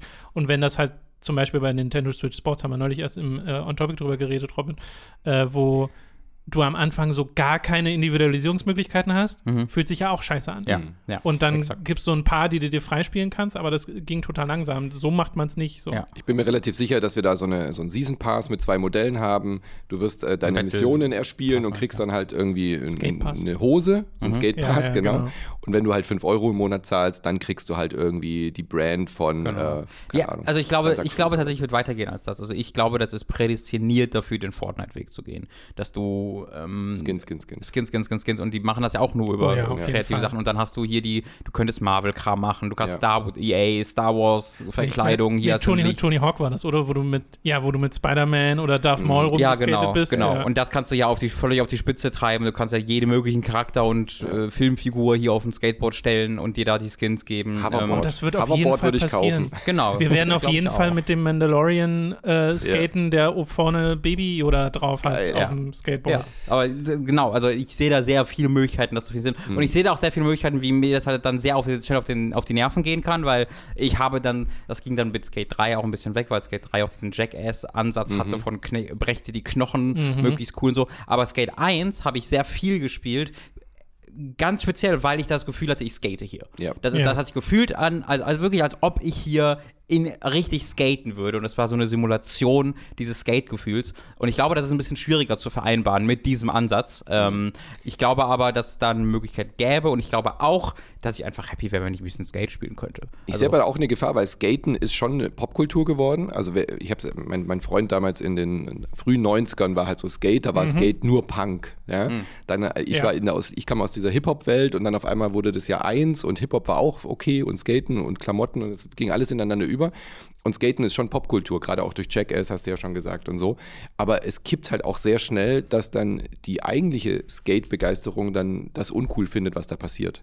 Und ich glaube, das kann bei Skate Punkt tatsächlich sehr schnell passieren, wenn ich da mit Darth Vader rumfahre, dass dann die, die Leute, die sich für den Skate-Sport interessieren, sagen, so ein Bullshit. Ja. Das ist mir viel zu clownig, viel zu quatschig. ja. ja, es sieht ja, also ich finde, das, was sie bisher gezeigt haben, ist ja viel Alpha-Footage, wo einfach non-texturierte Sachen da sind, aber schon ein bisschen was von einem halbwegs final aussehenden Spiel und das sieht tatsächlich ziemlich cool aus. Genau, und wir haben noch nichts gesehen, was darauf hinweist, dass das passiert, was wir Genau, das ist alles Spekulation. Spekulation. Äh, und es klingt auch nach dem, was sie sagen. Sie haben ja diese ganzen Infos kommen aus so einem Video, das haben sie The Boardroom genannt, wo wirklich äh, EntwicklerInnen aus dem Team zusammen. Boardroom, verstehst du, wegen sitzen. Board? Das ist gut. Da habe ich tatsächlich noch gar nicht drüber Ja. nachgedacht, aber ja. Äh, und äh, wo die da zusammensitzen und erklären, was gerade mit dem Spiel geht. Und es geht 18 Minuten lang, also da könnt ihr auch mal reingucken. Und da sagen sie halt, also da klingt es auch so, als ob es trotzdem noch Singleplayer gibt. Also es klingt jetzt nicht so wie ein reines Online-Multiplayer. Sure, das heißt, aber das heißt nichts. Nee. Das heißt in diesem Spiel nichts. De- Destiny hat auch Singleplayer. Genau, ich wollte sagen, das wird wie bei Destiny einfach so ein Mingle-Player. Ja, und Du es wird halt alleine und, rum. und du wirst trotzdem online sein müssen, Singleplayer, garantiert. das habe ich noch nie Ja. gehört. Mingleplayer kenne ich auch nicht den Begriff, aber das das, haben die damals, das hat Ubisoft damals gesagt, du hast einen Singleplayer-Modus, aber Mingle-Player, weil eben dann wegen Multiplayer Ja, ja. und wegen To Mingle Leute einfach dazu Mingleplayer hört sich wie was Sexuelles an. Das hört sich an, als ob ich da in Berlin fündig werden kann, wenn ich Mingleplayer werden will. No King-Shaming hier. Ja. Ich bin Mingle-Player. Ja, aber ich bin, ich bin, also natürlich, die Skepsis ist da, weil es ist EA und EA haben viel zu beweisen momentan, aber, ähm, und ich meine, ich weiß nicht, ob ihr das mitbekommen habt, die, äh, das habe ich jetzt nicht in die News mit reingenommen, aber der John Riccatello, der Oh ja. früher bei EA war, jetzt bei Unity, der, Der ist Chef, wirklich, Chef, Chef. der CEO. Leute als Idioten bezeichnet hat, die nicht Monetarisierung von Anfang an in ihre Spiele mit einbauen Ja. äh, und sich dann dafür entschuldigt hat und dann gibt es da noch ganz viel Hickhack, aber ja, Kurz nachdem Unity sehr viele Leute gefeuert hat, nachdem Ja. einige Wochen vorher denen gesagt wurde, dass alles safe ist und sie sich keine Sorgen machen müssen äh, und NFT-Scheiß äh, machen. ja, ja. Also er, er, er lässt seine, seine Anwesenheit sehr spüren Genau. bei Unity. Und das hat jetzt nichts mit EA direkt zu tun, aber diese Art von Einstellung hast du noch lange gespürt bei EA Ja. und du spürst sie heute halt teilweise Ja, auch klar. noch. Und wir sind ja jetzt genau in dieser Phase, wo gerade das neue Mass Effect entsteht, wo das neue Dragon Age entsteht, wo jetzt ein neues Skate entsteht und diverse Star Wars Spiele Dead entstehen und sie diesen Ruf wieder aufbauen. Dead Space, genau. Und da bin ich sehr gespannt, ob das funktioniert. Weil Ja. es gab diese ganz kurze Zeit, diese ganz kurze Zeit 2008 rum, wo sie Mhm. neue Sachen ausprobiert haben, wo alle so waren, oh, EA. Oh, cool. Und dann ging das, ist das sehr schnell wieder in sich Das zusammen. war Shadows of the Damned und so die Ära, gell? Shadow of the Damned, Dead Space, Mirror's Edge, ja. Genau, all Und diese das Alice- Franchises. Alice Madness Returns war auch Ja. EA, ne? Stimmt, das war auch hier. Ja. Ja, ja. Genau. Okay, das soll es aber zu Skate äh, gewesen sein. Wir sind, äh, was sind wir? Sind wir vorsichtig optimistisch? Ich bin zuversichtlich, weil Okay. ich so wie Robin denke, das ist, glaube ich, eine logische, nachvollziehbare Mhm. Entwicklung dieser Skate-Franchise. Ja. Ich bin, ähm, ich bin vorsichtig, ich freue mich darauf, Skate zu spielen. Ich bin ein bisschen skeptisch, ob mir das länger als zwei Tage Spaß machen Ja. wird. Wärst du zufrieden, wenn es dir einfach nur zwei Tage Spaß macht? Ja, sure. Also ich bin jetzt ja, ich habe gerne Skate gespielt, aber ich habe auch die rückwärtskompatiblen Spiele auf meiner Xbox, die ich äh, Ja, nicht ja. durchgespielt habe. Also ich kann die jederzeit Okay. spielen. Das, das wäre wär, wär mir, wär mir recht. Wir kommen zu den Spielen, die wir in der letzten Woche gespielt haben. Angefangen mit einem Hinweis, äh, dass wir bei Time to 3 angefangen haben mit I, The Somnium Files Nirvana Initiative, die Fortsetzung zu der, dem Visual Novel slash Mystery Spiel von 2019, glaube ich. Ich hätte jetzt 20 gesagt. Nee, nicht 20, es war Nee? nicht im Corona-Jahr. Okay, Auf dann, ist Fall. dann glaube ich, ist es 19. Dann glaube ich, war es 19 Jahre, genau. Äh, das haben Robin und ich letzte Woche im Stream angefangen zu spielen und wir wollen es bei, also wir haben es schon tatsächlich weitergespielt. Äh, die Aufnahmen müssen wir noch äh, verarbeiten und dann kommen diese Woche neue Folgen davon. Da könnt ihr euch das angucken und ich schätze mal, wenn wir dann ein bisschen weiter drin sind, ja, oder durch. genau, dann Mhm. reden wir auch im Podcast nochmal Mhm. drüber. Äh, nur, dass ihr jetzt schon mal Bescheid Ich glaube, wisst. funky Zufall. Das letzte Mal, als ich da war, kam das, glaube ich, per Post hier an. Wirklich? Ja, ich habe gerade irgendwie Das kann gut sein. Ja, das kann gut maybe. sein. Ja. Äh, wir reden jetzt aber über ein anderes Spiel, nämlich über Power Wash Simulator, der schon äh, seit einem Jahr oder sowas im Early Access war, äh, für PC schon verfügbar. Jetzt ist es rausgekommen, auch für Xbox. Äh, ich habe es auf der Xbox gespielt, Robin, du auch? Auf beidem. Also hauptsächlich auf dem PC, aber ich habe es auch länger auf der Xbox ausprobiert. Ist ja im Game Pass, ne? Ja, genau. Genau, ist im Game Pass. Ich habe es nur Auch auf der Xbox Cross-Save gespielt. und Cross-Play, wenn man so im Koop spielen will. Hast du da Interesse dran an dem Spiel, Manu, wenn du jetzt einfach nur hörst, dass es ein Power Wash Simulator Ja, das ist ja gerade voll der Hype, also auch bei uns in der Community. Wir haben auch gestern Abend ein kleines ne? Insert Moin Community-Treffen gemacht, da haben es auch alle gespielt Ja. und bis nachts um halb vier und nicht mehr davon weggekommen. Und deswegen habe ich jetzt eher ein bisschen Ehrfurcht, dieses Spiel überhaupt anzufangen. Ich denke mir dann, also ich will es eigentlich nicht spielen, weil ich denke, solange es bei mir zu Hause so aussieht und ich nicht da Fenster putze, Du musst werde ich, nicht- zu Hause Power werde ich nicht einen Powerwash-Simulator anmachen. Äh, Ich weigere mich, dieses Spiel zu spielen. Es ist das am, ich glaube von diesem oder letztem Jahr, aber das war ja im Early Access schon, das am zweitbesten bewertete Spiel auf Steam. Vor von, Dorfromantik von übrigens. Reviewern? Ja, also von ähm, Steam, Steam auf, Reviewern, die, ja, ja. die Steam Reviews, das zweitbeste Spiel nach God of War war es, glaube ich. War God of War, Power Simulator, Dorfromantik.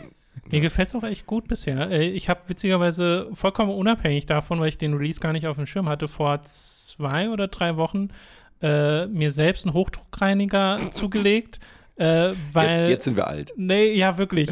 Äh, habe mich da auch sehr gefreut drüber. Äh, um den Balkon bei mir mal richtig sauber zu kriegen, weil ich ja sehr viele Vögel da drauf fütter und die machen sehr viel Dreck. Aber Mhm. äh, deswegen habe ich tatsächlich gerade erst auch in echt gepowerwashed äh, und kann das nachvollziehen, War geil? wie Ja. befriedigend das ist, ja. Wie Ja. viel hat das gekostet?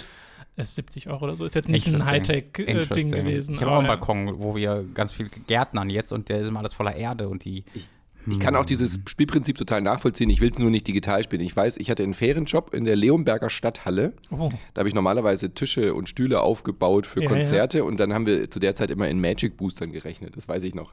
Ah, ich habe eine Stunde gearbeitet. Es sind zwei Magic Booster. Ja. ist ja hervorragend. Ja, Bei mir wäre es Yu-Gi-Oh! gewesen. ja, und dann haben sie irgendwann gesagt, hey, ähm, da war so ein Glasdach, also von der Stadthalle bis zur Einkaufsmeile bei Ja, uns im ja, Dorf, ja. war halt so 400 Meter Glasdach.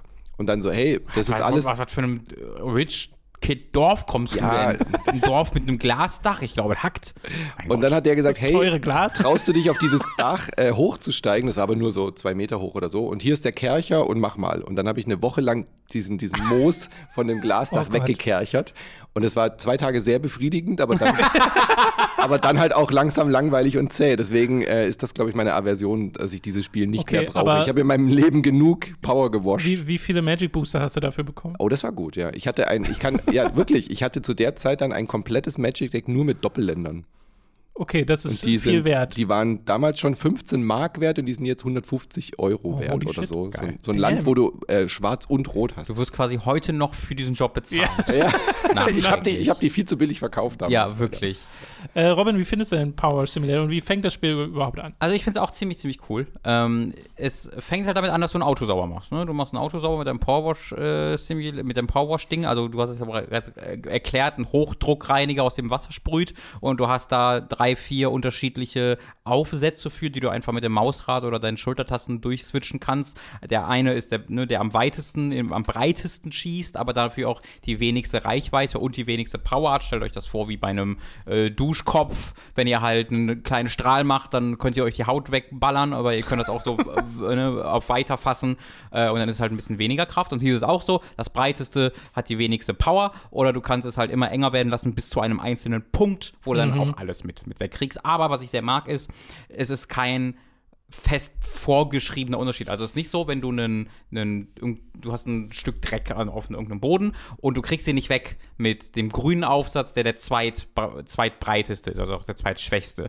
Dann ist es nicht so, dass du jetzt gezwungenermaßen den weiter den einen enger oder den ganz engen nehmen musst, weil das Spiel einfach sagt, dieses Dreck, diese Art von Dreck ist nur mit dieser Kraft äh, ja waschbar, sondern du kannst einfach mehrmals drüber gehen und das geht dann nach und nach weg. Das kann ich sehr wertschätzen an diesem Spiel Dauert dann tatsächlich. aber wirklich lange bei bestimmten Nee, nicht wirklich.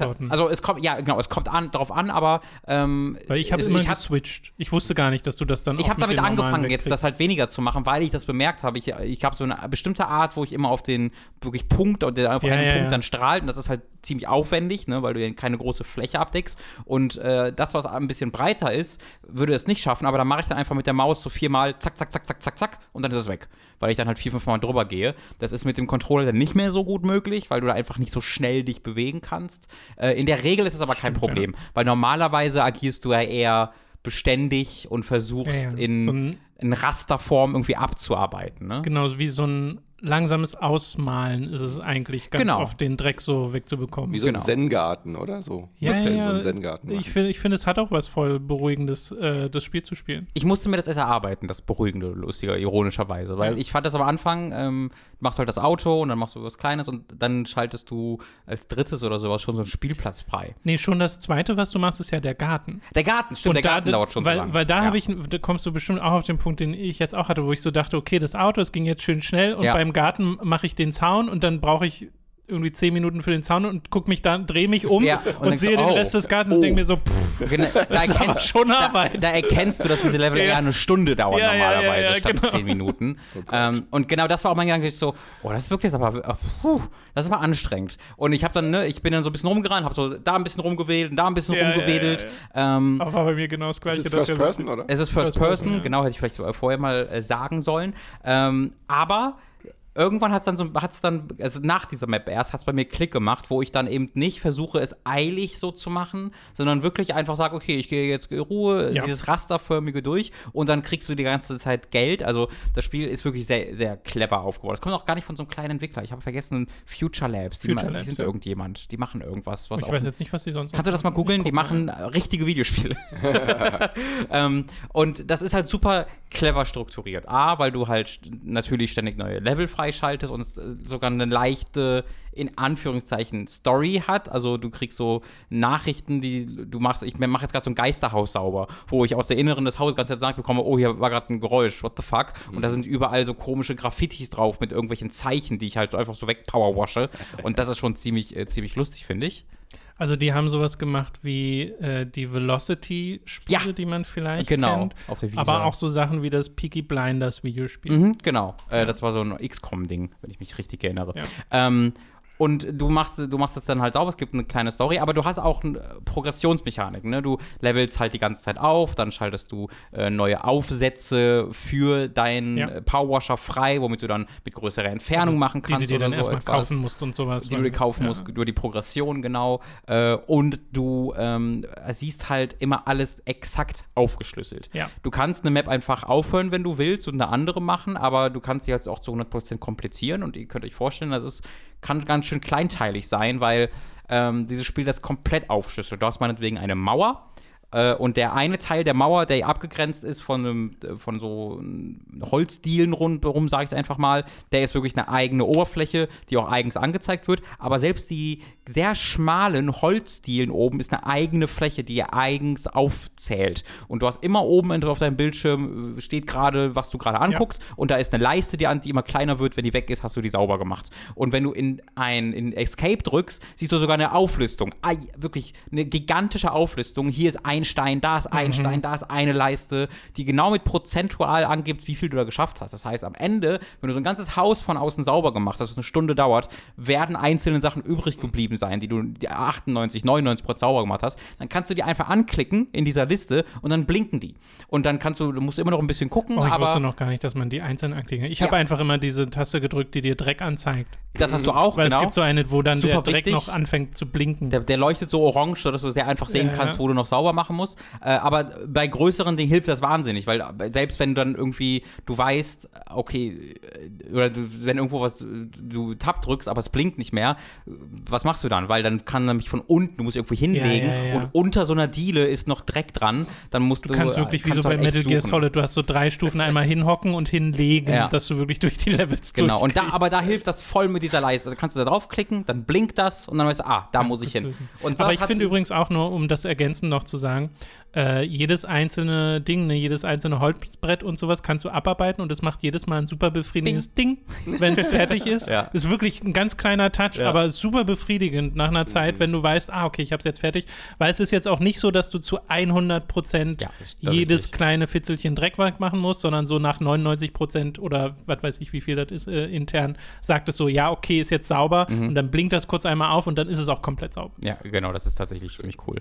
Ähm, es, es, es ist wirklich, es ist besser produziert, als ich gedacht hätte. Also es ist deutlich hochwertiger als sowas Ja. wie Hausflipper. Ja, Ähm, finde ich auch. Die einfach wie es aussieht, wenn du, wenn du den Wasserstrahl da drauf machst, das hat immer wieder ganz nette Effekte. Die Umgebungen sehen ganz schick aus. Äh, es hat ja auch einen Koop-Modus mit bis, bis zu acht Spieler Ja, online. Was ich verrückt finde. Den habe ich aber noch nicht ausprobiert. Ich noch, ich hab, werde ihn vielleicht heute Abend ausprobieren. Äh, mal, mal schauen. Äh, ich äh, ist noch nicht ganz sicher. Und ähm, du kannst halt diese, diese Level dann mit acht Spielern, denke ich mal, super schnell machen. Also Ja, die ja, ja. Vorstellung, dass wir mit acht Spielern da rumrennen. Du machst das, du machst das, du machst das, hol die Leiter, geh aufs Dach, mach das Dach, ich mach dann, das. dann ergibt das auch mehr Sinn, dass lustig. das so große Levels sind tatsächlich. Dieses Spiel ist für mich so ein bisschen. Also, es ersetzt, glaube ich, das, was für, für, für mich, was für andere sowas wie Destiny sei, sein kann. Weil es ja im Kern, also.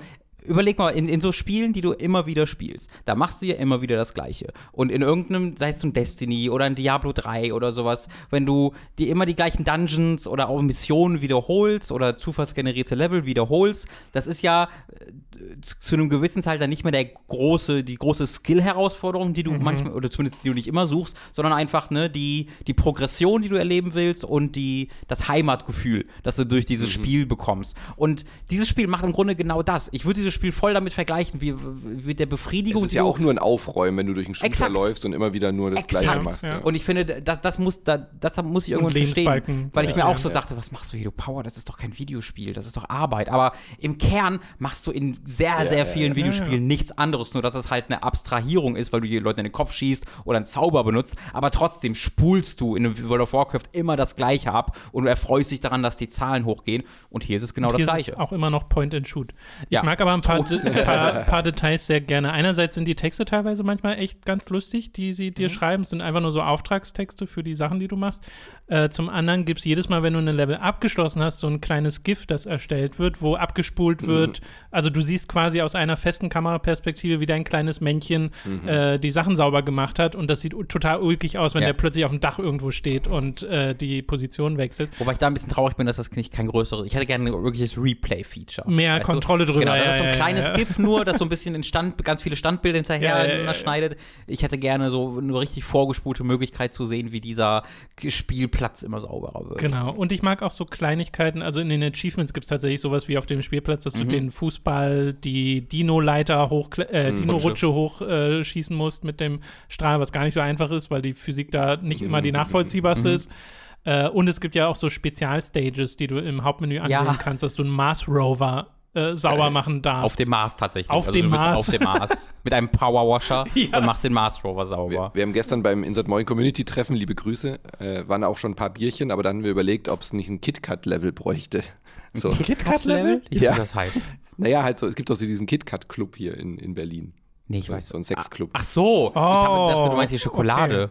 Na, wir, hatten, wir, hatten darüber, wir hatten darüber überlegt, dass äh, nach diesem Six, so äh, Kit, schwarzen- nach diesem Sexclub im KitKat Club ja, Ja. auch normale Disco dort stattfindet. Irgendjemand muss das ja säubern. Ja, das Und stimmt. da sind wir dann auf den Powerwash Simulator gekommen. Ich ob es sowas als Berlin DLC geben sollte. Ich muss da auch sehr denken an Viscera Cleanup Detail, falls Ja. ihr das noch kennt, äh, wo das ja auch so eine Persiflage ist. Aber hier nimmt sich ja relativ, also nicht komplett ernst, weil die Texte schon manchmal ein bisschen lustig werden, aber es ist jetzt nicht so, dass du da groß was Erzählerisches bekommst. Zumindest habe ich das jetzt nicht groß viel rausgelesen, aber ähm, ich bin echt überrascht davon, wie gut produziert das ist und Mhm. wie gut die Progression da auch funktioniert. Äh, weil nach ich hatte das genau wie du, Robin, am Anfang, wo ich so kurz dachte, nee, ich glaube, länger als eine Stunde fesselt mich das hier nicht. Ja. Und nachdem ich dann ein paar Stunden weg war vom Spiel, dachte ich so, ich hätte jetzt schon Bock, ein bisschen weiter zu powerwashen. so. Das ging mir auch so. Und meine Freundin ist auch total verloren in dem Spiel. Die- Oh ja, ich, also bei mir ist das Gegenteil, ich musste, ich musste mich durch dieses Kopfschütteln durcharbeiten. Weil ab und zu kommt sie halt in da rein und so, was, na, was machst du? Ähm, sie lernt gerade für ihre, für ihre Abschlussarbeiten an der Uni und ich bin so, ja, ähm, ich, ich arbeite gerade auch, aber guck bitte nicht auf den Fernseher. Oh Gott, ja. Okay, ich fange es erst gar nicht an, glaube ich. Ich habe äh, tatsächlich aber auch Sorge, dass mich es dann auch packt sehr? und ich dann weiter Ja, da ja. rumputze. ja, ist bereits erwähnt. Also, hast du erwähnt Ich kann ja mal in der Leonberger Stadthalle anrufen, ob sie mich wieder brauchen. es gibt gerade ein neues Magic Booster Set. Ja, also erwähnt ist äh, im Game Pass, äh, Genau, jetzt, ja. äh, war halt auch schon länger im Early Access, ist jetzt in der 1.0 erschienen und ähm, hat Cross-Progression, also ich spiele es manchmal auf der Xbox und manchmal auf dem PC, am liebsten am PC äh, und äh, man kann auch äh, über äh, die Geräte verteilt Ich hatte, miteinander aber auch schon, ich hatte aber auch schon Bugs. Also sowas, dass zum Beispiel die Schmutzanzeige einfach gar nicht funktioniert hat, bis ich angefangen habe, ein bisschen weiter zu putzen. Achso, das und ist normal. Das ist immer, das ist, das ist meiner Meinung nach immer so. Ich glaube, ich glaube, das ist ein, ich glaube, die lädt. Ich glaube, also immer wenn ich ein Level st- starte, das ich bereits, also dass ich unterbrochen habe und dann neu lade, dauert es, weiß ich, ja, weiß nicht wie lange, aber es dauert eine Zeit, bis ich sie benutzen kann. Und ich glaube, das liegt daran, Nee, dass ich glaube, es liegt da nicht an der Zeit, sondern einfach daran, dass ich, wenn ich einen reinlade und dann Mhm. drücke, dann geht's nicht. Aber so wie ich anfange zu putzen und die Prozentzahl äh, Anzeige Ah, sich okay. bewegt, dann geht's wieder. Ach so, ich hatte gedacht, der, der lädt tatsächlich einfach und versucht zu ich glaube, es ist wirklich Okay. einfach ein Bug. Ja. Weil das soll ja nicht so sein. Die Taste funktioniert einfach nicht, wenn Ja, du ja, nicht ja. anfängst, äh, was zu machen. Darf ich, Ähm. darf ich was zu meinem PC kurz sagen, weil das ist ein PC-Spiel und ähm, ich habe am, am Wochenende was mit meinem PC geschafft, wo ich extrem glücklich drüber bin. Das ist, geht schnell. Ähm, ich habe. Bin gespannt. Sagt euch Undervolting etwas? Oder Undervolting? Ich, weiß, ich glaube Volting Nee, auf Englisch. nicht. Äh, Mir auch nicht. Und das ist super verbreitet und super selbstverständlich anscheinend, aber ich wusste das nicht. Das ist quasi das Gegenteil von Overclocking, ähm, wo du deine Grafikkarte sagst, chill mal dein Leben. äh, Ach, das heißt Undervolted, weil das mache ich Undervolting. dann tatsächlich mit meiner Grafik. Ja, ich weil wusste- die mir sonst viel zu laut ist. Ja, exakt. Ich, ich bin seit Jahren damit am Kämpfen, dass meine 2080 äh, ziemlich laut wird, äh, aber auch mit 78 Grad äh, so an der Grenze zu. äh, Also es geht noch okay, aber viel wärmer sollte sie in voller Auslastung auch nicht werden. Äh, und gerade wenn du dann in diesen Temperaturen spielst und der PC steht neben mir, dann bekomme ich halt die Hitze an meinem Bein ab und das kann super scheiße sein im Sommer. Und ich habe es jetzt mit Undervolting einfach auf 61, von 78 auf 61 Grad äh, bekommen und es die, verbraucht die Hälfte des Stroms von 210, war glaube ich auf 105 oder 110 Ja, aber meine sowas. hat auch zu sehr gepowert und ich wollte Ja. das wohl. Ich kannte nur den Begriff Undervolting nicht. Ja, aber was für das ist also. Volt, ne, V-O-L-T. Ja, Äh, und das hat, das ist unfassbar. Also du hast keine Performance-Einsparungen, beziehungsweise ich habe es jetzt so weit geschrieben, ich habe jetzt 1, 2, 3 FPS weniger, Mhm. insge- aber das ein ist bisschen äh, Performance nichts. musst du ja einsparen, Muss, oder? nein, tatsächlich nicht. Äh, Das kann dir Performance geben, sogar. Das ist äh, wirklich, das ist wirklich ein Wundermittel. Aber ich verstehe das Prin- Prinzip gerade nicht. Du gibst der Karte weniger Strom. Du sagst, sozusagen? nee, du sagst der Karte im Grunde einfach, versuch mal, die Leistung, die du sonst auch erreichst, früher zu erreichen. Ähm, da, du, du sagst quasi, mach, verbraucht man nicht so und so viel 100 Volt, um so viel Megahertz zu erreichen, sondern probier das mal schon ab 800 statt ab 1000. Ähm, okay. Und die Grafikkarten haben halt dann großen, großen Safe Room. Ach so, der Puffer, du ziehst quasi den Puffer ab, den, Puffer den ab, normalerweise genau. hätte sozusagen. Ganz genau. Und okay. äh, dadurch, dass er dann weniger powern muss und der mehr entspannen kann, kannst du sogar Performance dadurch kriegen. Habe ich jetzt nicht. Das war mhm. auch nicht mein Ziel. Äh, ich habe ein bisschen wirklich in Benchmark so ein, zwei Frames verloren, aber ich verbrauche erst halt die Hälfte des Stroms. Also, Gerade in diesen Zeiten ein, besonders wertvoll. Ja. So kenne ich das gar nicht. Ich weiß auch gar nicht, ob ich das jetzt so verstanden habe, aber äh, das, ich also, glaube, was ich im Wesentlichen mache, ist Underclocken. Dass ich ihr sage, ich beschränke ihre Maximalleistung. Aber dann, Nein, das dann, ist was anderes. Dann, dann sparst das, du ja wirklich Performance. Genau, ja, das sollt, ja, mach, mach das mal nicht, sondern google mal Undervolting. Da okay, musst du das, okay. da solltest du, für Undervolting musst du die Power auch wieder auf 100% machen, damit, der, damit das vernünftig geht. Aber da kriegst du, da sparst du mehr äh, an Strom und an Wärme und an äh, okay. Fanlautstärke und du hast mehr Performance. Ich wollte einfach mal euch allen Undervolting empfehlen, weil das hat. Braucht man da spezielle Software? Like, holy für, shit. Äh, bei AMD ist es äh, einfach die AMD-Software. Wenn du eine Nvidia-Karte hast, machst du das mit MSI Afterburner. Heißt das so? MSI Afterburner? Heißt das so? Das ist, ja, ja, das MSI ist ja, eine, genau. nur eine. Also, das, hat, das haben sowieso schon die meisten äh, und äh, darüber geht es ganz einfach. Und da, wenn ihr euch auf YouTube einfach mal Undervolting, da gibt es fünf bis zehn Minuten lange Tutorials. Ich bin totaler PC-Noob ähm, und, und du, hast auch keine Gefahr, deine Grafikkarte kaputt zu machen oder sowas. Mhm. Wenn du es übertreibst, dann geht einfach das Spiel nicht, dann, dann stürzt das Spiel ab, aber du hast keine Hardware-Gefahr, äh, die da, die da entsteht. Okay. Und dann kannst du es halt einfach so weit angleichen, bis es nicht mehr geht. Und ja, ist cool. Ich lese also. das auch gerade nochmal. Mit Undervolting oder Untervolten bezeichnet man das gezielte Absenken der Versorgungsspannung von Computerprozessoren unter die vom Hersteller empfohlene Spannung. Dies führt zu einer verminderten Leistungsaufnahme, also weniger Stromverbrauch und weniger Erwärmung. Genau, ich habe es nicht mit der CPU gemacht, da geht es auch. Da war ich mir aber äh, nicht so sicher. Oder, da, da waren die, da waren die ähm, Kommentare, die ich gesehen habe, ein bisschen mal so, mal so. Bei Grafikkarten war es halt wirklich vollumfassend, egal wo ich geguckt habe. Mhm. Also auf jeden Fall, es gibt keinen Grund, das nicht zu machen. Äh, und äh, das wollte ich einfach mal wirklich empfehlen. Ich Senkt man jedoch die Spannung zu weit ab, mhm. kommt es zu Rechenfehlern. Ja, genau. Deswegen, dann, das merkst du dann ja. Also wenn du einfach einen Benchmark laufen lässt und die zu weit runter, dann stürzt der Benchmark ab oder du bekommst Grafikfehler. Das heißt, dann weißt du, ah, so weit will ich jetzt nicht gehen. Ähm, aber das habe ich gar nicht gemacht, sondern ich habe halt, du kannst die quasi für die Grafikkarte, die du mhm. hast, einfach googeln, was ist die empfohlene Sache. Du stellst die im MSI Afterburner ein, speicherst es. Wir haben ja die gleichen Grafikkarten, kann ich einfach das machen. 20 ja. ja.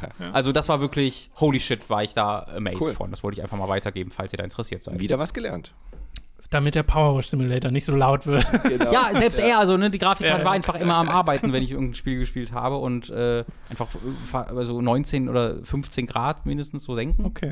Ziemlich geil. Ja, witzig. Äh, Manu, du hast ein Spiel mitgebracht, das wir noch gar nicht gespielt haben, nämlich Wundert mich. The Quarry. Genau, haben wir so ein bisschen ausgelassen, beziehungsweise ich habe mal angefangen, einen Playthrough bei Easy Allies zu gucken, weil da sind die dann wirklich zu acht oder sowas und äh, spielen das zusammen, weil das mhm. ja auch so Multiplayer-Features hat. Äh, das ist von Supermassive Games, die ja auch gerade erst äh, gekauft wurden von Nordisk Games wiederum. Äh, und die relativ aktiv sind, weil es läuft ja parallel noch die Dark Pictures Anthology. Ja, auch da haben sie wieder was Neues angekündigt. Genau, und äh, das hier ist aber ein wirklich eigenständiges und vor allem großes Spiel. Ja. Es ist keine einzelne Episode wie bei den Dark Pictures. Und äh, wie gefällt dir das dann? Und gefiel dir Until Dawn, um das mal vielleicht vorher einzuholen? Ja, Until Dawn gefällt mir wirklich, äh, oder hat mir damals sehr gut gefallen, weil es wirklich äh, genau dieses trashige, cheesige äh, Teenie-Slasher-Prinzip gut aufgegriffen hat. Und mir hat einfach diese Tatsache gefallen, dass halt alle sterben und alle überleben können. Mhm. Ja, dass man sich da so durch navigiert, äh, genau. und dass es halt nicht so festgelegt ist wie jetzt ein Telltale-Adventure oder so, wo mal Charakter A oder B sterben kann und dann geht die Story halt entsprechend weiter, sondern ja. hier wirklich deine Story erzählt wird. Und Story ist ja auch übertrieben. Es geht ja wirklich um den Effekt, irgendwie um coole äh, Todesanimationen zu sehen. Und ähm, das neue Spiel ist jetzt wirklich eigentlich wie Until Dawn 2. Also mhm. es, mich hätte es jetzt auch nicht gewundert, wenn sie gesagt hätten, das ist das nächste Until Dawn, weil genau so fühlt sich's an. Es ist wieder im Vergleich zu den Dark Pictures ähm, Ablegern, nenne ich es jetzt mal, die ja auch verschiedene Genres ausprobiert haben, so ein bisschen Militär und ein bisschen. Ja, aber immer im Horrorbereich schon. Ah, immer Horror, ja, ja, ja, Aber eben weg von diesem Teenie Slasher. Mhm. Und ähm, das neue Spiel ist jetzt wirklich sehr, sehr wieder auf diesem Teenie-Slasher-Humor. Oder was heißt Humor, also in diesem, in diesem Genre verankert. Du gehst auf eine Hütte, also dieses The Quarry ist so, was ihr aus den US-Filmen auch kennt, so im, im Sommer in den USA werden die Kids doch immer auf so Ferienlager geschickt. Ja. Ja? The Hot, Hot Genau, Summer ja, of 96 und so. Ähm, da befinden wir uns aber in der Jetztzeit. Natürlich ist dort Funkloch, natürlich hat keiner ein Handy, die müssen die auch alle abgeben und so weiter.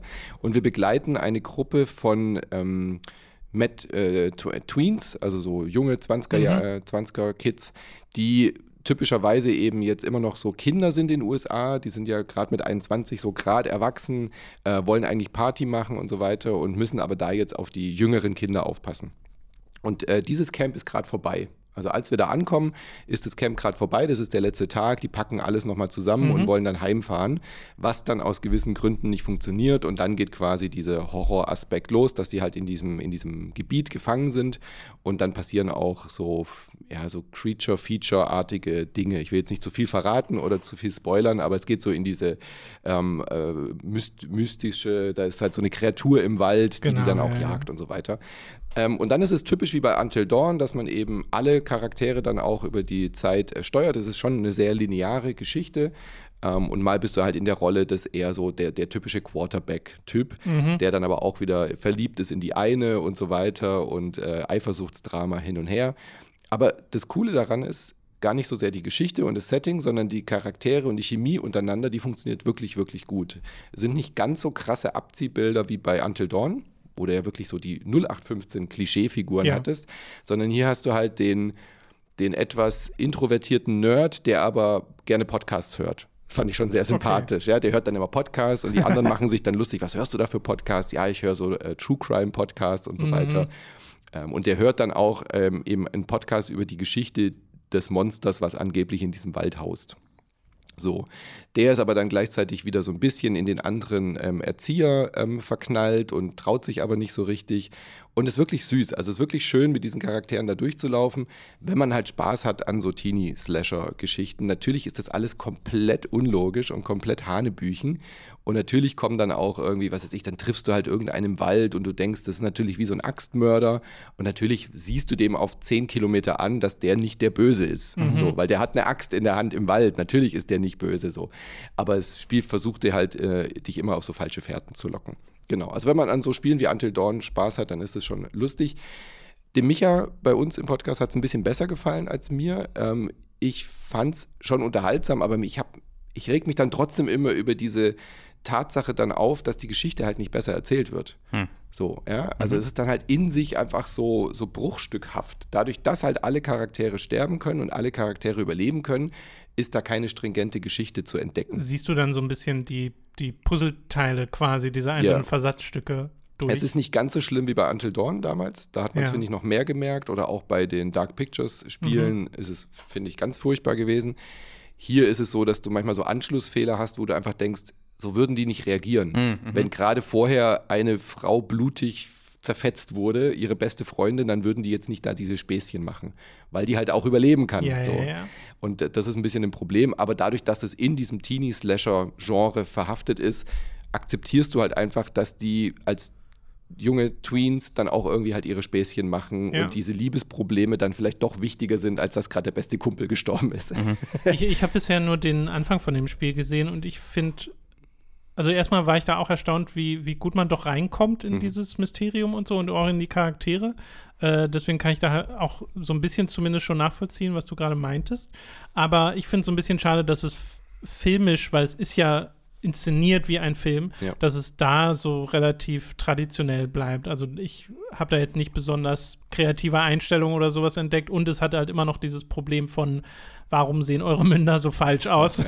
das ist, irgendwie kriegen sie das nicht so ganz raus. Das ist wirklich erstaunlich. Also, das ist so ein Hit and Miss bei diesem Spiel. In manchen Situationen hast du, gerade wenn du Pause drückst, zum Beispiel in diesem Spiel, dann hast Ja. du den aktuellen Charakter immer in unfassbarer Großaufnahme. Ja. Und äh, die schaut sich dann ängstlich um, wenn du gerade in einer schwierigen Situation bist. Oder sie guckt halt irgendwie keck und Mhm. äh, das, das Gesicht bewegt sich. Und da merkst du eigentlich, was Supermassive auch kann. Ja, also die, Ja, die unfassbar tolle Gesichter und du merkst den, du siehst, du erkennst die SchauspielerInnen tatsächlich. Also da spielt zum Beispiel die, die Tochter von ähm, aus Modern Family mit. Die Nerd. Ach so, Die, ja, wie ja. heißt sie denn? Haley? Haley, genau. Ja. Die spielt eine von den also die, der Erzieherinnen. Charakter ist Haley, genau, nicht die ja. Die spielt eine von den Erzieherinnen und die, das erste Mal, wenn sie reinkommt, du erkennst ihre Stimme, wenn du im englischen Original spielst, du erkennst ihre Mimik, ihre, ihren Habitus, mhm. du erkennst sie sofort. Ja, und auch die anderen Schauspieler und Schauspielerinnen sind wirklich toll gecastet und äh, gut eingefangen. Und dann machen sie manchmal so den, den Mund und dann hast du irgendwie dieses, dieses äh, Stefan Raab-Gebiss in diesem Gesicht. Ja, ja, es ist, es ist manchmal. Wo du dann denkst, ha. Es ist manchmal eigenartig überanimiert ja. und die Zähne sind immer alle zu perfekt ja. irgendwie. Und an anderen Stellen, je nachdem, wie das Licht dann auch ist, sieht es dann wieder mhm. auch richtig gut aus. Also ja. es ist nicht Aber ganz dieses, so kohärent. Dieses Problem hast du die erste Viertelstunde und dann, und dann gewöhnst gewöhnt. du dich dran, dann hast du dich an den okay. Look äh, gewöhnt und dann ist es echt gut.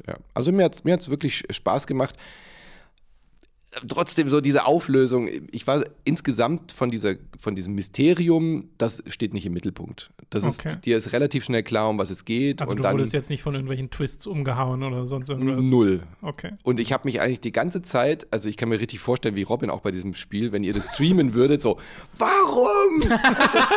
ich habe mir richtig vorgestellt, wie du den Controller hinlegst und sagst, Warum bist du so dumm? So, also bestes Beispiel, ich meine, ist ja kein Spoiler, weil man kann so viel in diesem Spiel machen. Äh, er und sie, ich sage jetzt ja nicht ja. wer, äh, gehen nackt baden. Ja. So. Und dann kommt ein Schrei so aus dem Wald, ah! Und dann kannst du dich halt entscheiden, als der Typ rauszugehen und dieses Mädel, mit dem du gerade dich datest, allein nackt im Wasser, im Dunkeln, mhm. an einer mhm. Situation zu lassen, wo sie garantiert nicht überleben wird, so nach ja. dem Motto, und rennst halt nackt in den Wald rein. Ja um der anderen zu helfen. Aber kannst du das entscheiden zu tun oder musst du das machen? Das ist das. Das wäre für mich die wichtige. Du, du kannst wichtige dich entscheiden, aber die andere Idee ist auch nicht viel besser. Achso, so, okay. Also, also solche Situationen gibt es halt ständig, dass du dann denkst so, was? Mhm. Achso, wo du so denkst, ich will nichts von diesen beiden ja, machen. Genau. Okay. Und wie sie dann halt auch reagieren und so weiter, ja. Oder dass sie halt natürlich typisch Horrorfilm, äh, geht doch nicht alleine da los, geht doch nicht alleine los, ja, trennt ja, euch nicht. Ey, wir trennen uns. Mhm. Weil du natürlich in diesem Spiel immer maximal mit zwei Leuten irgendwie so unterwegs sein mhm. sollst, mal alleine, aber du bist natürlich nie als diese Achtergruppe unterwegs. Ja. Naja, und dann gibt es einen so einen Story-Arc, der hat mich wirklich einfach wütend gemacht in diesem Spiel, weil der so dermaßen dumm ist, der, der würde überhaupt gar keinen Sinn ergeben, auch nicht, dass, wenn die kein Handy haben. Ja. Ähm, wo du dann einfach denkst, so, war das jetzt nötig, da so diesen, das hätte man auch anders erzählen können. Also ein bisschen konstruiert dann. Sehr, sehr, sehr, ja. sehr, sehr konstruiert, okay, ja. Darüber muss man hinwegsehen, aber ansonsten ist es wirklich sehr unterhaltsam. Okay. Ja, super. Äh, das zu The Quarry, das gibt es ja auf, ich glaube, einfach allen aktuellen Plattformen, ne? Das, das war ja erst so ein Stadia-Projekt und ja. ja. genau, Switch nicht, aber äh, genau. Das soll es dazu gewesen sein. Wir kommen jetzt zu einem Spiel, das aber trotzdem gewisse Ähnlichkeiten zumindest hat, nämlich auch zum einen einen optionalen Multiplayer, zum anderen ist es ein storyfokussiertes Spiel. Es hört auf den Namen S Dusk Falls, mhm. kommt von ehemaligen Quantic Dream-Leuten, gell? Also, ähm, ich weiß nicht, ob es Leute T sind, aber die Chefin dieses Stu neuen Studios, sie war eine ehemalige so, Lead-Designerin ja, genau. an Heavy Rain und Beyond Two Souls, ja. Und äh, du, Robin, hast es durchgespielt tatsächlich? Ja. Äh, ist das einfach kein so langes Spiel oder warst du so richtig drin oder wa was, was ist es denn? Es ist eine Mischung aus beidem so ein bisschen. Also es ist auch kein so langes Spiel. Ich, ich habe leider nicht äh, gemessen, Getrackt, aber ich würde ja. schätzen, dass ich so fünf bis sechs Stunden gebraucht habe. So das Spiel kostet auch nur 30 Euro allerdings, muss man dazu sagen. Okay. Was ich richtig äh, cool finde, 30 Euro. Ähm, ich sag nochmal, As Dusk Falls. Ich finde es ein unfassbar vergessenswerter Name. Während ich dieses Spiel gespielt habe, habe ich diesen Namen regelmäßig vergessen. Obwohl er dir regelmäßig gezeigt wird, weil er halt wie eine Serie aufgebaut ist, dieser Titel. Ähm, mm. Und äh, das Besondere ist natürlich der Grafikstil. Ihr habt es bestimmt schon in Trailern auch gesehen. Das Spiel äh, ist so eine Art Motion Comic Serie. Fragezeichen. Also es ist so, dass alle Hintergründe und alle Szenerien und auch sowas wie Autos sind 3D-Objekte. Und in diesen 3D-Welten, Szenarien, sind dann illustrierte 2D- ähm, Zeichnungen, aber das auch, das sind echte Schauspieler. Also sie haben Schauspieler engagiert, um die Szenen quasi alle nachzuspielen, die sie hier im Film machen. Und dann haben sie einzelne Fotos dieser Performance äh, mit, mit, mit Stift nachbearbeitet äh, und dem so ein Grafikstil gegeben, so ein bisschen wie so ein Scanner Darkly, aber nicht so ganz. Mhm. Ähm, und diese, Illustrationen gehen dann halt so ineinander über. Ne? Wenn jemand läuft, steht er erst da und dann gibt es so einen äh, Crossfade dazu, wie er dann woanders steht. Und dann gibt es nochmal einen Crossfade, wie er woanders aber steht. Aber auch immer so Standbilder dann. Es sind immer Standbilder, genau. Du hast keine Bewegungen in den Charakteren, aber in allem anderen. Also du hast Szenen, wo jemand eine Tür öffnet und die Tür geht flüssig auf, weil es ein 3D-Objekt mhm. einfach in der 3D-Spielwelt ist. Die geht flüssig auf und da schreitet dann dieser Motion-Comic-Charakter durch. Das ist super weird. Ja. Das ist super weird passiert äh, und da musste ich mich richtig dran gewöhnen. Also ich habe so ein bisschen als Witz schon gestartet, weil ich dachte, was soll das eigentlich? Hier ist diese Quantic Dream Frau, oh Gott, oh Gott, die macht jetzt ein Spiel, wo sie auch ganz über die krassen Emotions redet und das sieht aus, wie, wie das halt aussieht.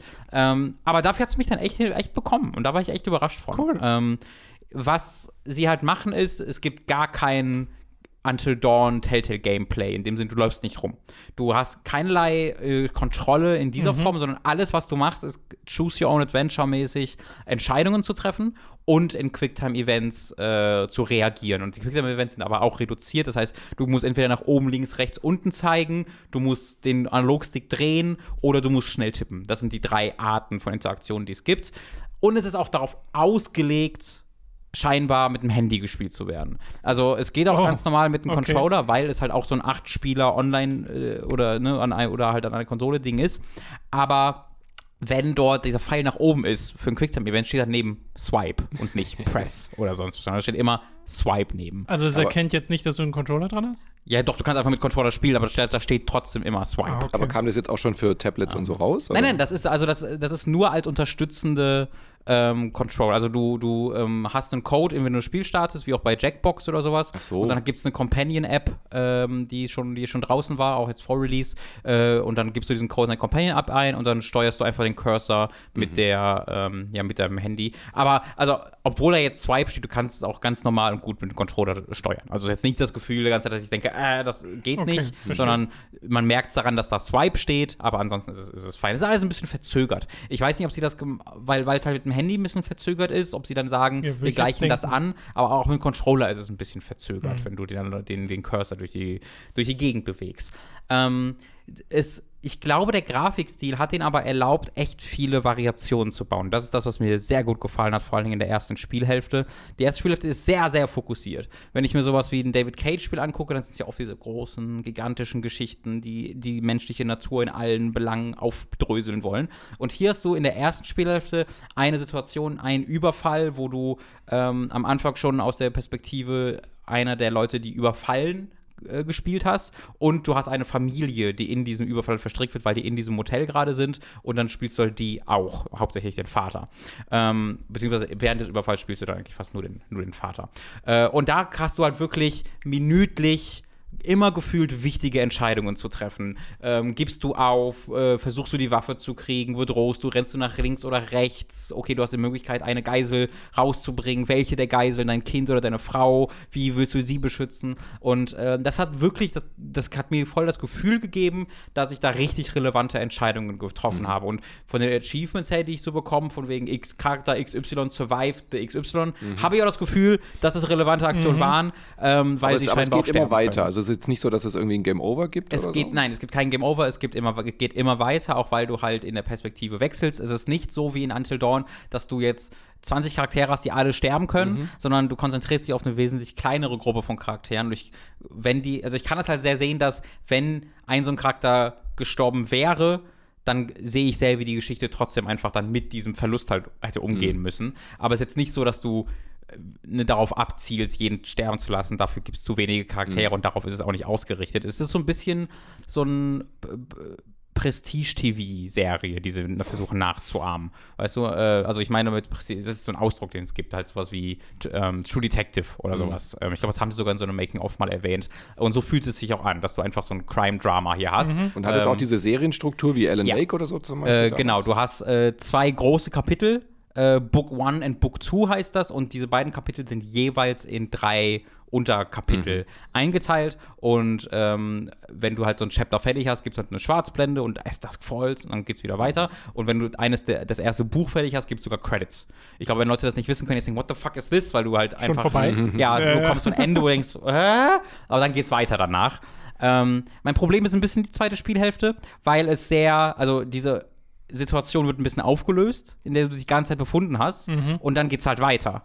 Und ähm, die Entscheidungen werden viel seltener. Mhm. Und die Geschichte rückt viel mehr in den, in den Vordergrund noch, ähm, die so ein bisschen vorgeschriebene Geschichte. Du kannst dann immer noch äh, viele Sachen entscheiden, weil du auch nach jedem Kapitel so ein, ne, so ein wie in äh, Detroit so ein Diagramm bekommst, wo du die Abstufungen siehst, hier hätte das, das, das, das passieren können. Siehst du auch sowas wie, was haben andere gemacht? Äh, genau, du siehst es Wie prozentual. Genau, Ja, ja, du, du genau. sagst, wie, wie viel Prozent haben deine Entscheidung getroffen. Du siehst nicht, was in den anderen Wegen passiert wäre, aber du siehst halt, ah, hier ist dieses Kapitel, in dem ich war, Okay. und da gehen dann fünf Linien von ab. Ja, ja. Und die enden dann auch meistens wieder im gleichen, also so, dass die Geschichte im Groben die gleichen Wege geht, weil sie eine Geschichte erzählen wollen. Aber das ist, finde ich, nicht schlimm. Ich finde, ich bin tatsächlich auch kein großer Gegner davor. Also äh, es ist ja bei Telltale-Spielen oft, dass halt Leute sagen, die, das ist nur eine Illusion der, der Wahl, ist für mich gar kein Problem. Wenn ich beim ersten Mal durchspielen das Gefühl habe, dass meine Entscheidungen relevant waren, ist es mir relativ egal, ob die re wirklich relevant waren, weil Ja. das ist dann relevant, wenn du es viermal durchspielen willst und dann beim vierten Mal erkennst, okay, das war alles gar nicht so wichtig, dann ist natürlich doof. Ich will es aber nur einmal durchspielen und wenn ich dann das Gefühl habe, das war wichtig, ist es nicht so Ja. wichtig. Also der Zaubertrick muss einmal funktionieren. Ganz genau. Aber ich meine, du meintest ja gerade, dass dich trotzdem gestört hat, dass da weniger Entscheidungen und sowas in der Genau. zweiten Spielhälfte sind, Ja. weil da klingt es ja dann schon so, als wäre es dieses typische, okay, die, die, es wird alles ein bisschen enger, es ist nicht mehr so breit gefächert und sie Ja. wollen dich auf die eine Storylinie bringen. Genau, das, das, das Gefühl habe, hatte ich auf jeden Fall. Ich habe dann sehr viel zugeguckt. Ähm, es werden dann viele neue Charaktere eingeführt und es, hat- ich, also ich, ich hatte ein bisschen das Gefühl, als ob sie eine Geschichte erzählen wollten, die erzählt haben und dann der Epilog, der normalerweise diese Mass Effect oder halt David Cage Spiel-Style, hier sind so ähm, kurze Eindrücke von dem Restleben dieser Charaktere, dass das die zweite Spielhälfte fast schon ist. Und ähm, dafür Achso, dass das auch eine Texttafel hätte sein können, oder was meinst du? das ist ein bisschen, das ist zu, das ist zu gemein. Okay. Aber ähm, so ein bisschen in diese Richtung ging es für mich, weil, weil ich halt das Gefühl habe, ich spiele hier den Epilog. Aber Ja. weil das halt dann immer noch so viel Spielzeit einnimmt, werden da ganze Zeit dann noch neue Charaktere eingeführt. Und die Charaktere, mit denen ich dann in der ersten Hälfte so viel Zeit verbracht habe, die fallen so ein bisschen hinten weg.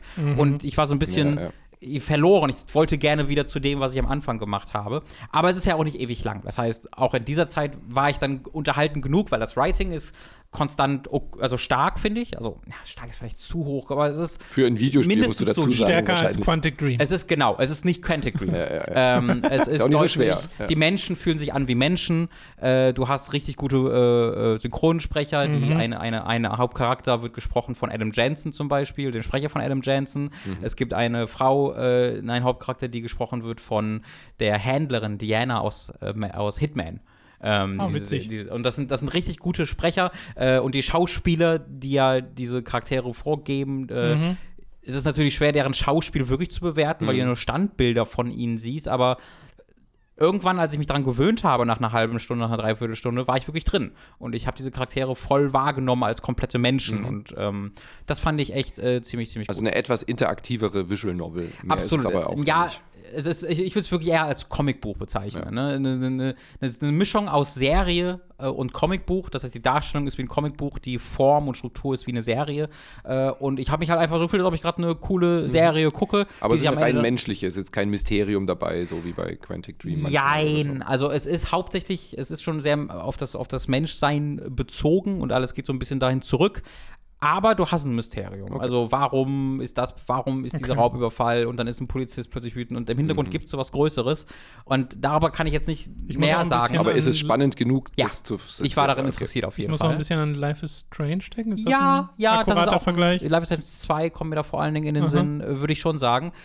Ähm, darüber kann ich jetzt natürlich nicht, nicht mehr sagen, aber ich fand das Ende furchtbar leider. Ah, jetzt Und zwar nicht- bis jetzt wollte ich spielen. Also es löst sich Äh. nicht, weil das sich schlecht auflöst, sondern weil es halt was Neues auf. Also es macht nicht was Neues auf, aber es wird was erwähnt so und ich habe das Ganze im Hinterkopf gehabt und dann lässt sich ganz bis zum bis zur letzten Szene zeigen, und dann so oh und dann kriegst du so ein Achievement mit einem Fragezeichen danach und dann ist es vorbei. Dann denkst du so Ey, ihr habt quasi eure Geschichte auserzählt und macht dann noch einen Riesen-Fass auf. Soll das DLC sein? Weil ich von Anfang an zwei große, zwei dieser großen Kapitel wirken von Anfang an komisch, weil ich halt denke, es müsste drei geben, drei Aktstruktur. Ja, ja, Ich bin das gewohnt, dass es drei gibt. Kommt noch. Also ist das als DLC geplant? Wollt ihr schon ein Sequel bauen? Ich hoffe, es ist DLC.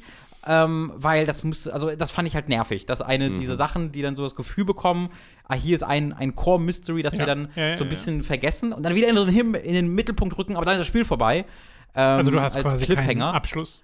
du hast einen Abschluss für fast alles, was passiert, aber dann trotzdem noch noch, mal den so ein- Cliffhanger Ja, für okay, etwas, was Aber das eigentlich lässt, sich schon ja vergessen verkra- das war. lässt sich ja verkraften. Ja. Genau, deswegen, ich würde sagen, ich, ich würde es empfehlen. Gerade für 30 Euro Mhm. äh, ist das ziemlich cool. Und gerade wenn ich mir dann überlege, man kann sich mit dem Handy einfach mit acht Leuten äh, zusammentun. Man kann das auch online spielen. Dann, kann der, dann gibt es einen Broadcast-Modus, wo der Chat mit äh, voten kann und sowas.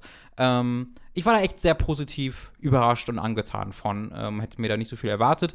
Ohne dass ich jetzt das Gefühl habe, das wird mich jetzt bis zum Ende meiner Tage begleiten, weil es so emotional war. Aber es war immer mindestens grundsolide und in ein paar dieser Quicktime-Events habe ich richtig gezittert, weil ich nicht versagen Ey, wollte, weil ich mich um die Also, Charaktere kümmern wollte. Ich, ich hatte nach den Trailern das auch so ein bisschen eher abgeschrieben, weil ich auch in den Stil nicht so ganz reingekommen Ja. bin. Ich äh, habe nicht ganz verstanden, was sie von mir wollen und was so das, die Eigenheit dieses Spiels ist, weil auch diese Multiplayer-Aspekt, das hatten wir Gibt's halt ja auch schon in mhm. der Vergangenheit gehabt.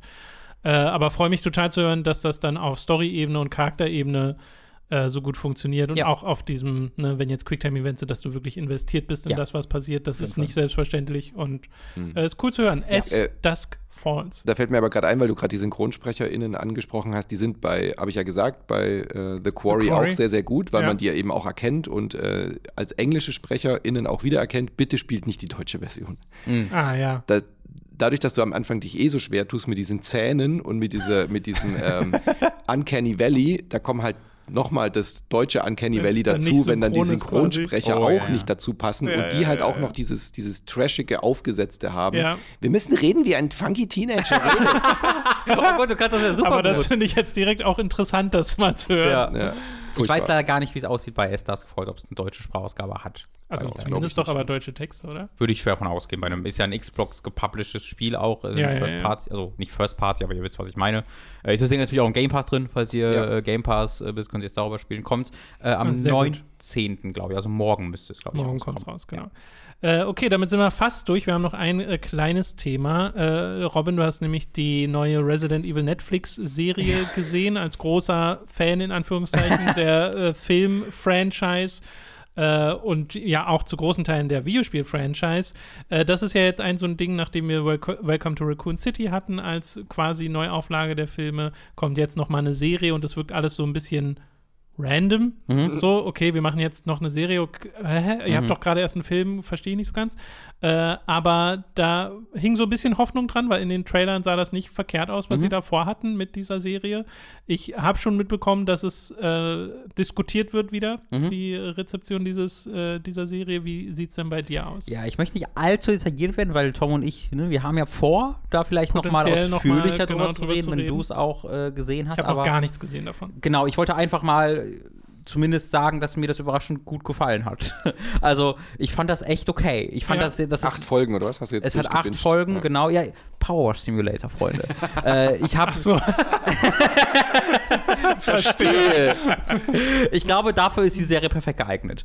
Ähm, wenn ich mir jetzt, wenn ich jetzt jede Folge zu einem Event für mich hätte machen müssen, äh, um mich vor den Fernseher zu setzen und alle meine äh, sonstigen Verpflichtungen abzusagen, ich glaube, diesen, dafür ist es einfach nicht gut genug, aber für etwas, was man so wegbinscht, ähm, ist es echt gut geeignet. Es ist ich glaube, den größten kriminellen Akt ist, dass es einfach immer wieder ein bisschen langweilig ist oder sogar ziemlich langweilig sein kann. Also es ist in zwei Timelines gesplittet und eine der Timelines ist gefühlt einfach Filler, wo immer so ähnliche Sachen passieren, wo halt die Action-Szenen sind, aber so richtig von der Relevanz oder es endet dann trotzdem da, wo es ganze Zeit enden soll. Ähm, in eine, also nicht mit dem Ende, Ende, aber dieser Charakter hat ein Ziel, wo der Charakter hin will und dann hat er halt 35 Hindernisse, die immer neu aufploppen, aber am Ende will er trotzdem nur zu diesem Wie in Ziel. jedem Open-World-Spiel halt. Ja. Ja, so fühlt sich so ein bisschen an. Und das, äh, das Relevante ist dann in der anderen Timeline. Äh, und da hatte ich echt Freude mit. Also es ist, ich hatte sehr viel Spaß damit, die Verknüpfungen zu den Spielen zu sehen, weil davon gibt es viel mehr, als ich gedacht hätte. Ich dachte ja, es ist diese komplett eigenständige Reihe, die nichts mit den Spielen zu tun hat. Ähm, und da hat es ein paar Überraschungen parat. Und ich mag Lance Reddick als Albert Wesker richtig gerne. Der darf hier, also ein paar Szenen, da freue ich mich richtig, mit dir darüber zu reden. Ähm, ich mochte auch die Hauptcharaktere, diese zwei 14-jährigen Zwillinge super gern. Ich glaube, das wird viele abstoßen, weil das halt könnte nicht weiter weg von einem Resident Evil Vibe sein. Du bist 2022, hast Billie Eilish Musik, du hast 14-Jährige, die über Zootopia-Porn äh, Witze machen, äh, also alles sehr modern Mhm. äh, und gar nicht das Resident Evil Feeling. Und ich glaube, allein schon Billie Eilish Musik oder Dua Lipa zu hören, da hast du ganz viel, du hast ganz viel modernen Pop, der in dieser Timeline Also einfach läuft. jetzt in der Jetztzeit. Ähm, in, einer der beiden Welt. Timelines, ja. Das Ja, ist in okay. zwei geteilt. In einer Timeline ist einfach aktuell jetzt. Aber ich finde, dass ich habe von Anfang an nicht Resident Mhm. Evil Spiel oder ähm, doch die Resident Evil Spielatmosphäre erwartet, sondern was eigenes. Und wenn man sich darauf einlässt, dass man auch Dua Lipa und Billie Eilish hier hört und 14-jährige Äh, Teens hört, Tom, hast du mitgekriegt, dass äh, Dua Lipa und Ja, Billie Eilish ich glaub- äh, ich glaub, ich ist da hör mir das mal an. Äh, ich ich sage das auch so oft, weil ich habe das als Kritik so oft gesehen. Ähm, ich glaube, wenn, wenn dich das nicht abstößt und du einfach damit leben kannst, dass es sowas Eigenes ist, kann man damit echt Spaß haben. Also das ist super dumm, das ist Ja. toll produziert, finde ich. Also es sind immer wieder ähm, schöne, es sind ein, zwei echt schöne Action-Szenen dabei, die deutlich besser sind als alles, was ich bisher in den anderen Filmen gesehen habe. Coole Monster-Designs. Ich finde, das geht direkt los mit einem super coolen Monster-Design. CG ist meistens gut, manchmal ein bisschen iffy, aber meistens ziemlich gut. Ich finde das Schauspiel echt, echt okay Hm. Aber den erklär doch mal, wo setzt, ist es komplett eigenständig, unabhängig von den Spielen oder setzt es irgendwo an? Weil Wesker hast du Es jetzt ja ist schon erwähnt. eigenständig, aber es setzt an. Okay. Das ist nimmt sich aber, bisschen es nimmt sich Elemente beides. aus den Also, Spielen, aber interpretiert die neu. Da, da, da, da, da, da will ich nicht zu, weil da, das ist ein bisschen der, Der- also der Reiz. Okay. einer der Reize. Also Ja. diese, diese Serie spielt damit. Okay. Ähm, beziehungsweise, doch, ich kann sagen, okay, was ich sagen kann, ist, das sagen in Interviews, alles, was in den Spielen passiert ist, ist in diesem Spiel, in dieser Filmserie passiert. Okay, das ist- Und das allein das ist schon überraschend genau, für mich, weil ja. damit Ja. habe ich gar nicht gerechnet. Und das ergibt nicht immer Sinn. Und damit spielt die Serie Okay. sehr aktiv, zu sagen, warte mal, Ist hä? das eine abgeschlossene Nein. Nein, Okay. es, ich es mir endet schon. sehr offen. Das, das ist gut, dass du das fragst. Es endet sehr offen, wenn euch das stört. Äh, wenig wird aufgelöst. Ähm, die arbeiten da offensichtlich mit einer zweiten Staffel. Oder die Ja, ja, wollen ja. eine zweite Die Staffel haben. mehr. Ob das davon abhängt, das ist natürlich abhängig davon, Da wie, kommt dann der Master Chief vorbei, der wie neue. glücklich. Ich fand das ist ein guter Punkt. Ohne Helm. Ich fand es deutlich besser als die Halo-Serie. Hat mich deutlich besser unterhalten, weil es weniger langweilig war. Musst, du- da müsstest, brauche ich nochmal deine Meinung hören. Also als jemand, der die Halo-Serie gefallen hat, wie dir dann Resident Evil Das gefallen hört ihr übrigens bei Insert Moin, äh, wie Tom, äh, der Quatsch, Robin Mhm. und ich über Halo Ja, äh, genau. uns Ja, streiten. ja. Ja. Eine- Ja, ich bin gespannt. Der Alien- Micha ist ja auch ein großer Resident Evil-Fan bei uns. Also ich werde mir die jetzt auch allein Micha zuliebe anschauen, Ja. äh, Mhm. um dann auch nochmal darüber zu sprechen, weil ich so gar nicht so, ich, ich habe Resident Evil 4 war, glaube ich, mein erstes. Ja, so, ja. Und dann halt immer mal wieder so reingeschaut, so. aber ich habe da keine emotionale Bindung zu dieser Serie und deswegen bin ich sehr Also ich glaube, gespannt. das ist der eine Weg, wie diese, die, die, dich diese Serie aktiv abstoßen kann, ist, wenn du halt richtiger Resident Evil-Fan bist und halt richtiges Resident Evil haben willst. Ja, wenn du investiert bist. Hm. Quasi. Wenn du, ja, wenn du investiert bist, genau. Und halt nicht, in der, also, ne, wenn du, ich, ich glaube, selbst dann könntest du halt sehen, ah, ich habe gerade Welcome to Raccoon City bekommen, war jetzt auch kein geiler Film, aber der hat so ein bisschen das gemacht, was ich will, eine direkte Ja, Umsetzung. Du musst halt bereit dafür sein, was wirklich anderes eine dann direkte. Umsetzung, ja. aber also Resi-Fans sind doch eh leid erprobt durch die alten Filme, Das oder? stimmt. Eigentlich von müssen Und daher- das finde ich halt wirklich, also ich finde, sie sind also andere Liga als die Paul W.S. Anderson-Filme im Okay. Schauspiel, äh, in, in der Regie, im Editing, im, im Writing. Das ist alles deutlich, Verstehe. deutlich besser, allein durch seine Produktionswerte als äh, ja, die, die, äh, die Filme. Und es hat deutlich mehr so Respekt vor dem Grundlagen. Also du, diese Anspielungen, die immer wieder gemacht werden und die Zusammenhänge, die es gibt, da merkst du halt, hier macht es jemand, der die Spiele wirklich mag und der sich auch mit den Spielen wirklich auskennt. Bei Paul W.S. Anderson ist immer, der hat irgendwie ein Character Design gesehen aus den Spielen und dachte sich, okay, das benutze ich. Ja. Nun gut, äh, dann eine schon quasi Empfehlung für ja, die es ist, Serie, es ist aber kein, halt ich vergleiche es halt mit diversen nicht, Abers. ich vergleiche es nicht mit einer richtig guten Serie und sage, oh, geil, sondern ich vergleiche es mit dem, was ich Mhm. vorher in Resident Evil bekommen habe als Filme und da ist es echt gut. Falls ihr was Als braucht, was Vergleich. neben Powerwash Simulator Ja, laufen dafür soll, ist dann perfekt ist das die perfekte Serie Da habt dafür. ihr, wenn, wenn dann wieder so eine zehnminütige Filler-Passage kommt, könnt ihr euch einfach auf eure Genau. Veranda konzentrieren. Äh, und wenn äh, Lance Reddick irgendwas Cooles macht, könnt ihr pausieren und dahin gucken. So. Äh, Manu, danke, dass du heute dabei warst. Äh, das war super schön äh, und freut mich sehr, dass das geklappt hat. Äh, wo kann man dich denn noch finden? Äh, wo findet man Insert Moin und wie kann man dich unterstützen? Genau, Insert Moin findet ihr überall, wo es äh, Podcast gibt. Äh, jeden Sonntag haben wir eine freie Folge, so wie ihr auch, aber wir machen ja nicht so Videocontent wie ihr, aber sind auch auf patreon.com slash insertmoin und auf steadyhq.com slash insertmoin wie ihr. Auch fast genauso lang schon, oder wären wir ein bisschen früher, glaube ich, als ihr unterwegs, ja. Aber Ja, wir, mit und wir- Patreon auf jeden Fall, Wir ja. begleiten uns ja Genau. auch schon eine ganze Weile. Auf Pay war vor 2014. 2014 habe ich Genau. angefangen, ja. Wir Aber haben auch ihr endet 2000, aber, 2014, aber ja. Insert Moin gab es damals Ja. schon. Ihr wart einer der wenigen deutschen Beispiele Ja. von dieser Ja, Website. stimmt, ja. Ja. Ich glaube, wir waren sogar die erste Patreon-Seite auf Deutsch. Das kann ich mir gut Also vorstellen. kann ich mir sehr gut wir waren ja auch noch ja. super früh. Wir waren ja, Ja. auch einer der ersten. Äh, in 2014 noch Es- war das ja. Es, es ist auch super lustig, wenn man auf Graphtreon, äh, habe ich neulich gesehen, bei Hooked äh, guckt und 2014, 15 waren wir noch so in diesen oberen Ja, ja, Games-Rängen genau. und dann ist das ja irgendwann so explodiert, so, wo es so ja. viele Games-Patreons Ja. gibt und Ja. inzwischen sind wir ja ganz weit unten. Ja. Genau. Und wenn man uns da abonniert, dann kriegt man äh, Montag, Mittwoch und Freitag auch noch äh, Zusatzcontent. Ja, sehr gut. Gibt es da irgendwas, was du gerade empfehlen möchtest? Irgendwas Cooles, was ihr habt? Was dir Äh, gerade spontan einfällt? Naja, wir haben, ähm, also wir haben Nina zum Alles Beispiel, naja, wir haben zum Beispiel Nina, die halt zum Beispiel ein monatliches äh, Format macht bei uns über Sexualität und äh, Sex und Mhm. Liebe in Videospielen, was immer ein ganz, ganz tolles Format ist, Random Encounters. Ich wollte gerade fragen, das ist doch Random Genau, Encounters, da hatten wir ja euch noch damals Äh, äh, gefragt, ob wir den den Namen, Namen. benutzen dürfen. Ähm, ja, ansonsten einfach mal auf die Webseite gucken. Wir sind wirklich sehr breit aufgestellt. Habe ja mit Brettspielen hier auch schon angefangen. Also Brettspiele sind jetzt gerade Mhm. die aktuelle Folge. Ähm, Micha macht immer gern seine Horrorthemen und wir sind da sehr breit aufgestellt, ja. Okay, cool. Super, dann besucht Insert Moin und äh, besucht Hooked auf patreon.com slash hooked, steady.de slash hooked äh, könnt ihr uns unterstützen. Ab 5 Euro gibt es da Zugriff auf alle exklusiven Inhalte.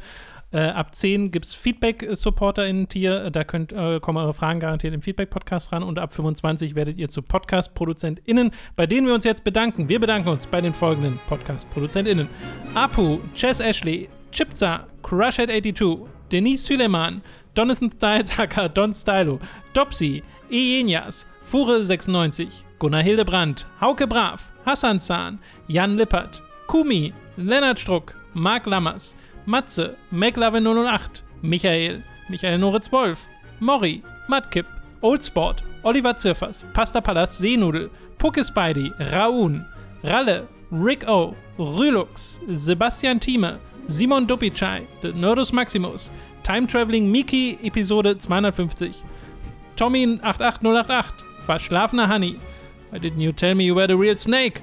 Zavex, Zero Keim, Zombie und der großartige Wintercracker. Vielen Dank an alle Podcast-ProduzentInnen. Manu hat mitgezählt. Ich glaube, das ist Industriespionage. Ich muss, ich muss, ich habe gerade festgestellt, ich muss dringend mein 25er-Tier besser promoten. Äh, vielen Dank an alle Leute, die uns unterstützen. Vielen Dank an alle Leute, die Insert Moin unterstützen. Äh, schaut vorbei auf Insert Moin und äh, liebe Insert Moin ZuschauerInnen, wir freuen uns auch, wenn ihr bei uns vorbeischaut. Und äh, wir sehen uns dann beim nächsten Mal, würde ich sagen. Liebe. Schön, dass du da warst. Tschüssi. Ja, tschüss. Oh, ich berühre mich Oh, nochmal. wieder berührt. mal Oh mein Gott.